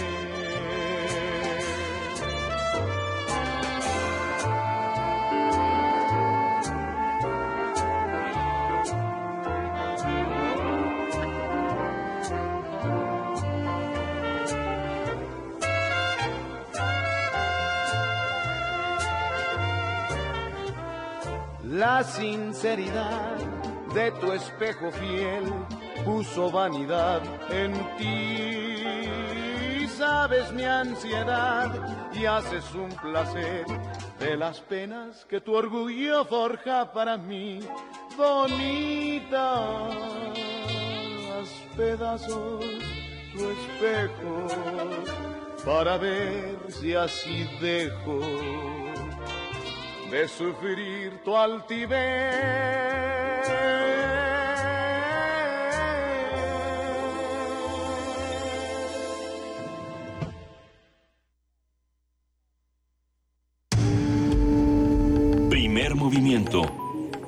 Clásicamente... Diverso. Gracias, Germán Valdés. Gracias. Ya sé a quién más le podemos dedicar, Bonita. ¿A quién? A Mary Shelley. Bonita, ella. Genial. La, mamá del papá del monstruo. A ver, ¿qué podemos decir de Mary Shelley que no se haya dicho ya? Esa es una discusión bien interesante que hemos tenido en diferentes espacios y que creo que es fundamental seguir teniéndola porque se va a seguir leyendo Frankenstein, se va a seguir leyendo todo lo que esta genial mujer escribe y se van a seguir generando nuevos textos y nuevas narrativas que la literatura gótica tendrá que enfrentar de maneras distintas. Entonces, vamos viendo desde qué géneros lo hacemos. Se puede hacer desde el cine, se puede hacer desde la música. Desde la poesía. Desde la poesía. A mí me llama mucho la atención lo que se hace siempre desde el teatro. Y creo que la compañía Teatro Gótico siempre nos trae una alternativa distinta. Y su director, Eduardo Ruiz Aviñón, está completamente comprometido con este género, el cual ha dicho no es menor, es purificación. Y bueno, pues es interesante. Y ya está con nosotros para hablarnos de helado yaces, corazón. Eduardo Ruiz Aviñón, bienvenido a Primer Movimiento. Hola chicos, maravilloso. Felicitarlos por su espacio, que es un oasis en, la radio. De veras, este es padrísimo y puedo escuchar cosas divertidas e inteligentes. Nosotros te queremos y te admiramos, Eduardo. Te saludamos con muchísimo gusto, porque además, desde el viernes pasado, muchos nos quedamos con ganas de entrar a Helado Yaces Corazón, que llenó Casa del Lago y que ha sido un verdadero éxito. Mira, este, afortunadamente ya viene todo esto que inventamos este año en, el, en el Festival del, Libro y la Rosa, que me tocó dirigir a, los grandes este, escritores mexicanos. ¿Se acuerdan que este tuvo un éxito? Y de ahí nació todo esto, es, todo un movimiento que, que se nos antoja. ¿Por qué? Porque queremos celebrar, a, como ustedes decían, a Mary Shelley y a la mujer, ¿no? Que es, que es importantísimo para mí en esta puesta en escena. ¿Qué, podemos entonces, Eduardo, decir de Mary Shelley que nos haya dicho? ¿O desde qué voces podemos decirlo? ¿Quiénes son las voces fundamentales para hablar de Mary Shelley? Mira, este, ella misma, yo creo, mira, yo creo que desde Frankenstein hasta su última novela, El último hombre, creo que ella, ella eh, vislumbró como Sibila todo lo que iba, iba a suceder. El, gran monstruo Frankenstein, el, hombre solo, ante ante la debacle de, que se inició con la revolución industrial hasta nuestros tiempos. Entonces este eh, en el teatro que, que, hacemos ahorita eh, maravillosamente en la casa del lago donde pues es como se parece mucho a la vía de edad están pasando cosas pues, pues, mágicas para para nosotros que hemos trabajado en ese lugar tan maravilloso y que Mary Shelley esté ahí presente eh, pues, estamos muy contentos.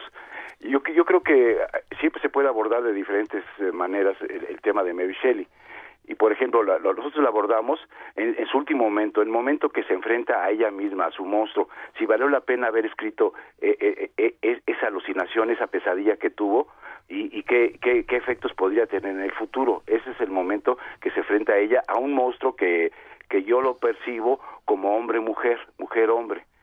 Este, siempre me he quedado con, con, la figura femenina y este y creo que ahora que este programa que se ha dedicado mucho eh, entrevistaron a, a Beth que habla de y ustedes hablando de los personajes femeninos creo que Mary Shelley es un personaje fundamental en, en el mundo y, afortunadamente en, la, en este Ciudad de México donde hay muchos temas que tocar podemos tocar este también este el, romanticismo de, representado por Mary Shelley y todos los demás este gentes que la acompañaron como, como Percy. De eso trata mucho esta obra, de, de su relación con, con, con, Percy, ¿no? Cuéntanos, ¿desde dónde, cuándo, cómo? Bueno, mira, está los viernes a las 20 horas en la Casa de los sábados y domingos a las 18 horas. Este, un horario padrísimo para el teatro y va a estar hasta el 11 de septiembre. Son, este, nos quedan este, nueve funciones más espacio privilegiado, horario privilegiado, eh, tienen un diseño de arte que, que, a muchos nos ha encantado y que también se antoja muchísimo. Aquí desde producción este, se, alzan y dicen que quieren muchos pósters, que les encantó todo este asunto. Eh, cuéntanos, por favor, cuáles son los planes también de Teatro Gótico para seguir discutiendo el horror desde otros espacios y también para tratar estos temas que bien mencionas, la figura femenina, que es algo que no se discute tanto y que hay muchos autores que ni siquiera lo tocan, ¿no? Por ejemplo, cuando hablamos de Stevenson, que ni siquiera habla de las mujeres, ¿no? Que las hace como a, un lado en toda su narrativa.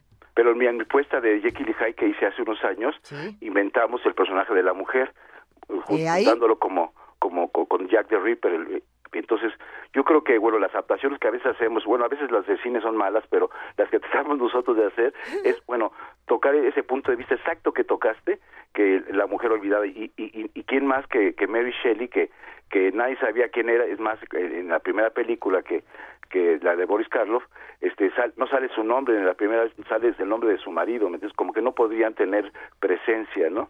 Entonces, este, pues estamos, te digo, como digo, muy, contentos. Es un trabajo colectivo, eh, todo el arte, el arte que vieron en el cartel, eh, pues es de mi familia, mi, mujer y mi hija.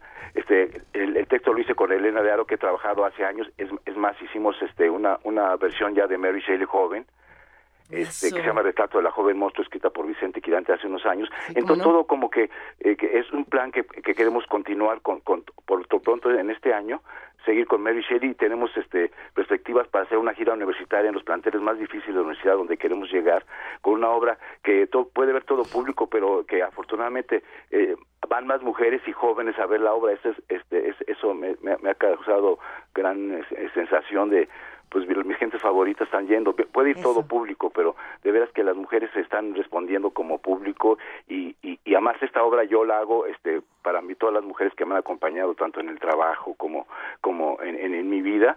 Este, voy a cumplir ya 50 años de hacer teatro, entonces es una para mí una gran conmemoración hacer este Mary Shelley y el año que viene seguirá seguirá este, una cosa sobre Lovecraft este que también este queremos este, hacer una obra que se llama Morir en Escaposalco estoy este, escribiendo con este con Vicente Quirarte sobre sobre eh, Robert Lowell y este y Lovecraft que, que se escribían desde los 11 años. Entonces, ese tipo de, cosas nos encantan y afortunadamente hemos encontrado el medio para hacerlo. Como yo hago radio y hago hago teatro, como que junto ya encontré un, un lenguaje propio donde donde todo este mi experiencia en, en la radio la uso en, el, en mi teatro que es mucho de imaginación. Suceden siempre mucho, se burlan de mí un poco de que suceden mucho mis obras en una cama.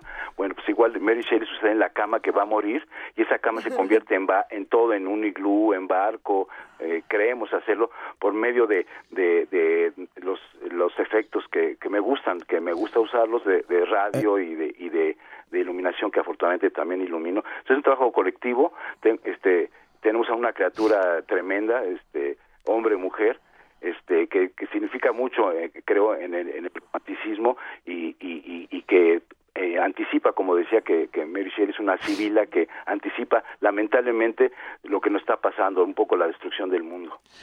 Venga, ¿nos tienes un regalo? Qué rollote, ¿no? Sí, no, está bien, está bien, está, estuvo perfecto, nos quedó clarísimo. Ah, ¿Tienes un, regalo? Benito? sí, querido, yo, yo, yo entiendo a la primera. Estoy encantado de estar viéndolos a ustedes y muy seguido. Este, de veras que este, los aprecio mucho y creo que este, están iniciando este, una cosa muy importante para la radio en, México. Muchas gracias. ¿Nos tienes un regalo?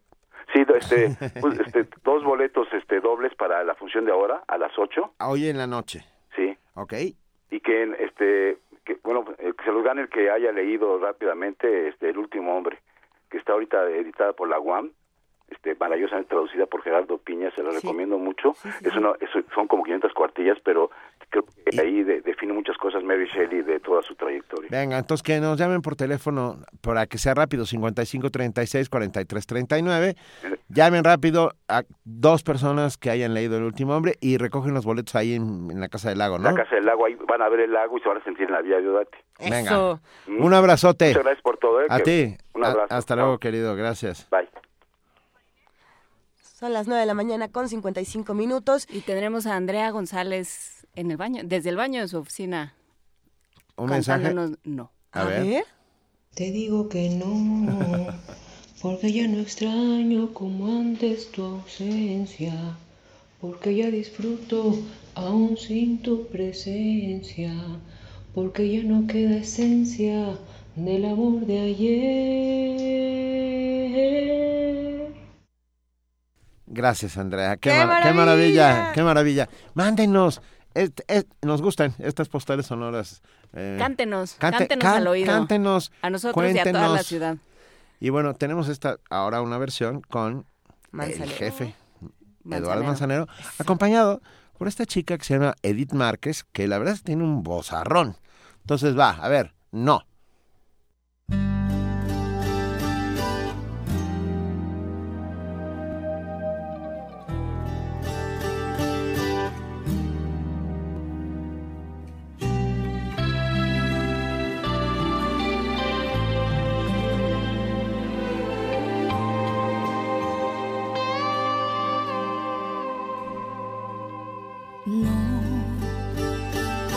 Tus errores me tienen cansada, porque en nuestras vidas ya todo ha pasado, porque no me has dado ni un poco de ti. No, porque con tus besos no encuentro dulzura, porque tus reproches me dan amargura y porque no sentimos lo mismo que ayer.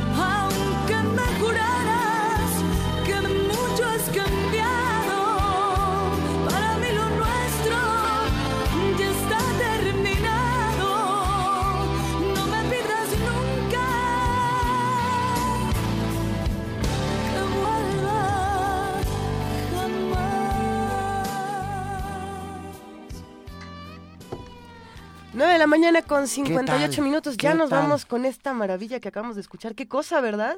A todos ah. nos encanta.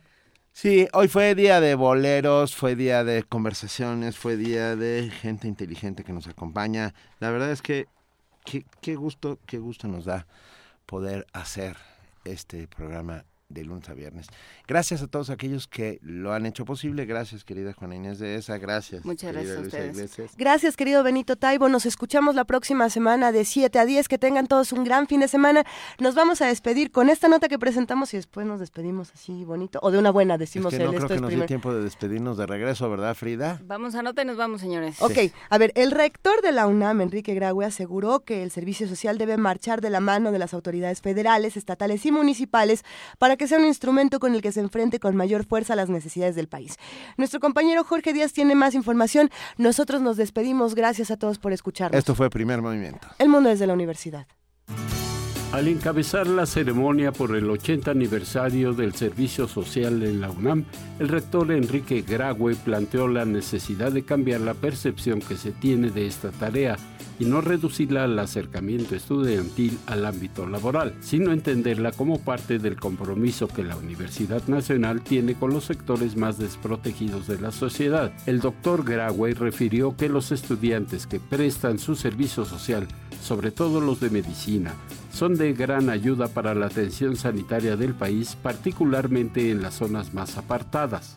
Permítame concluir diciendo que hoy, más que nunca, el servicio social debe marchar de la mano de las autoridades federales, estatales y municipales para poder gravitar con mayor fuerza en las necesidades del país. Hoy, como siempre, debe ser entendido como una etapa formativa de retroalimentación educativa y de solidaridad social.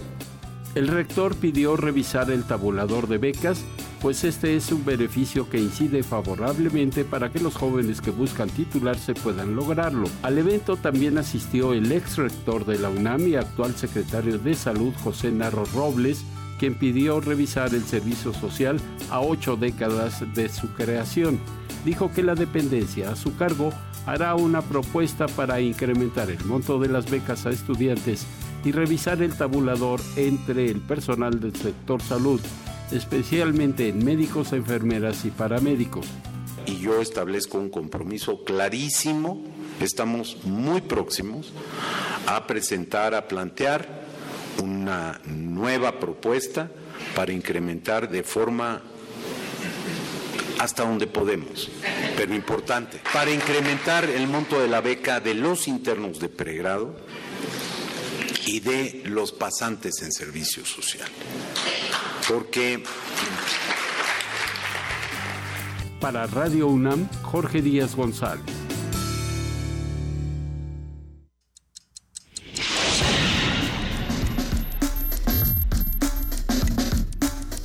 Radio UNAM presentó Primer Movimiento. El mundo desde la universidad.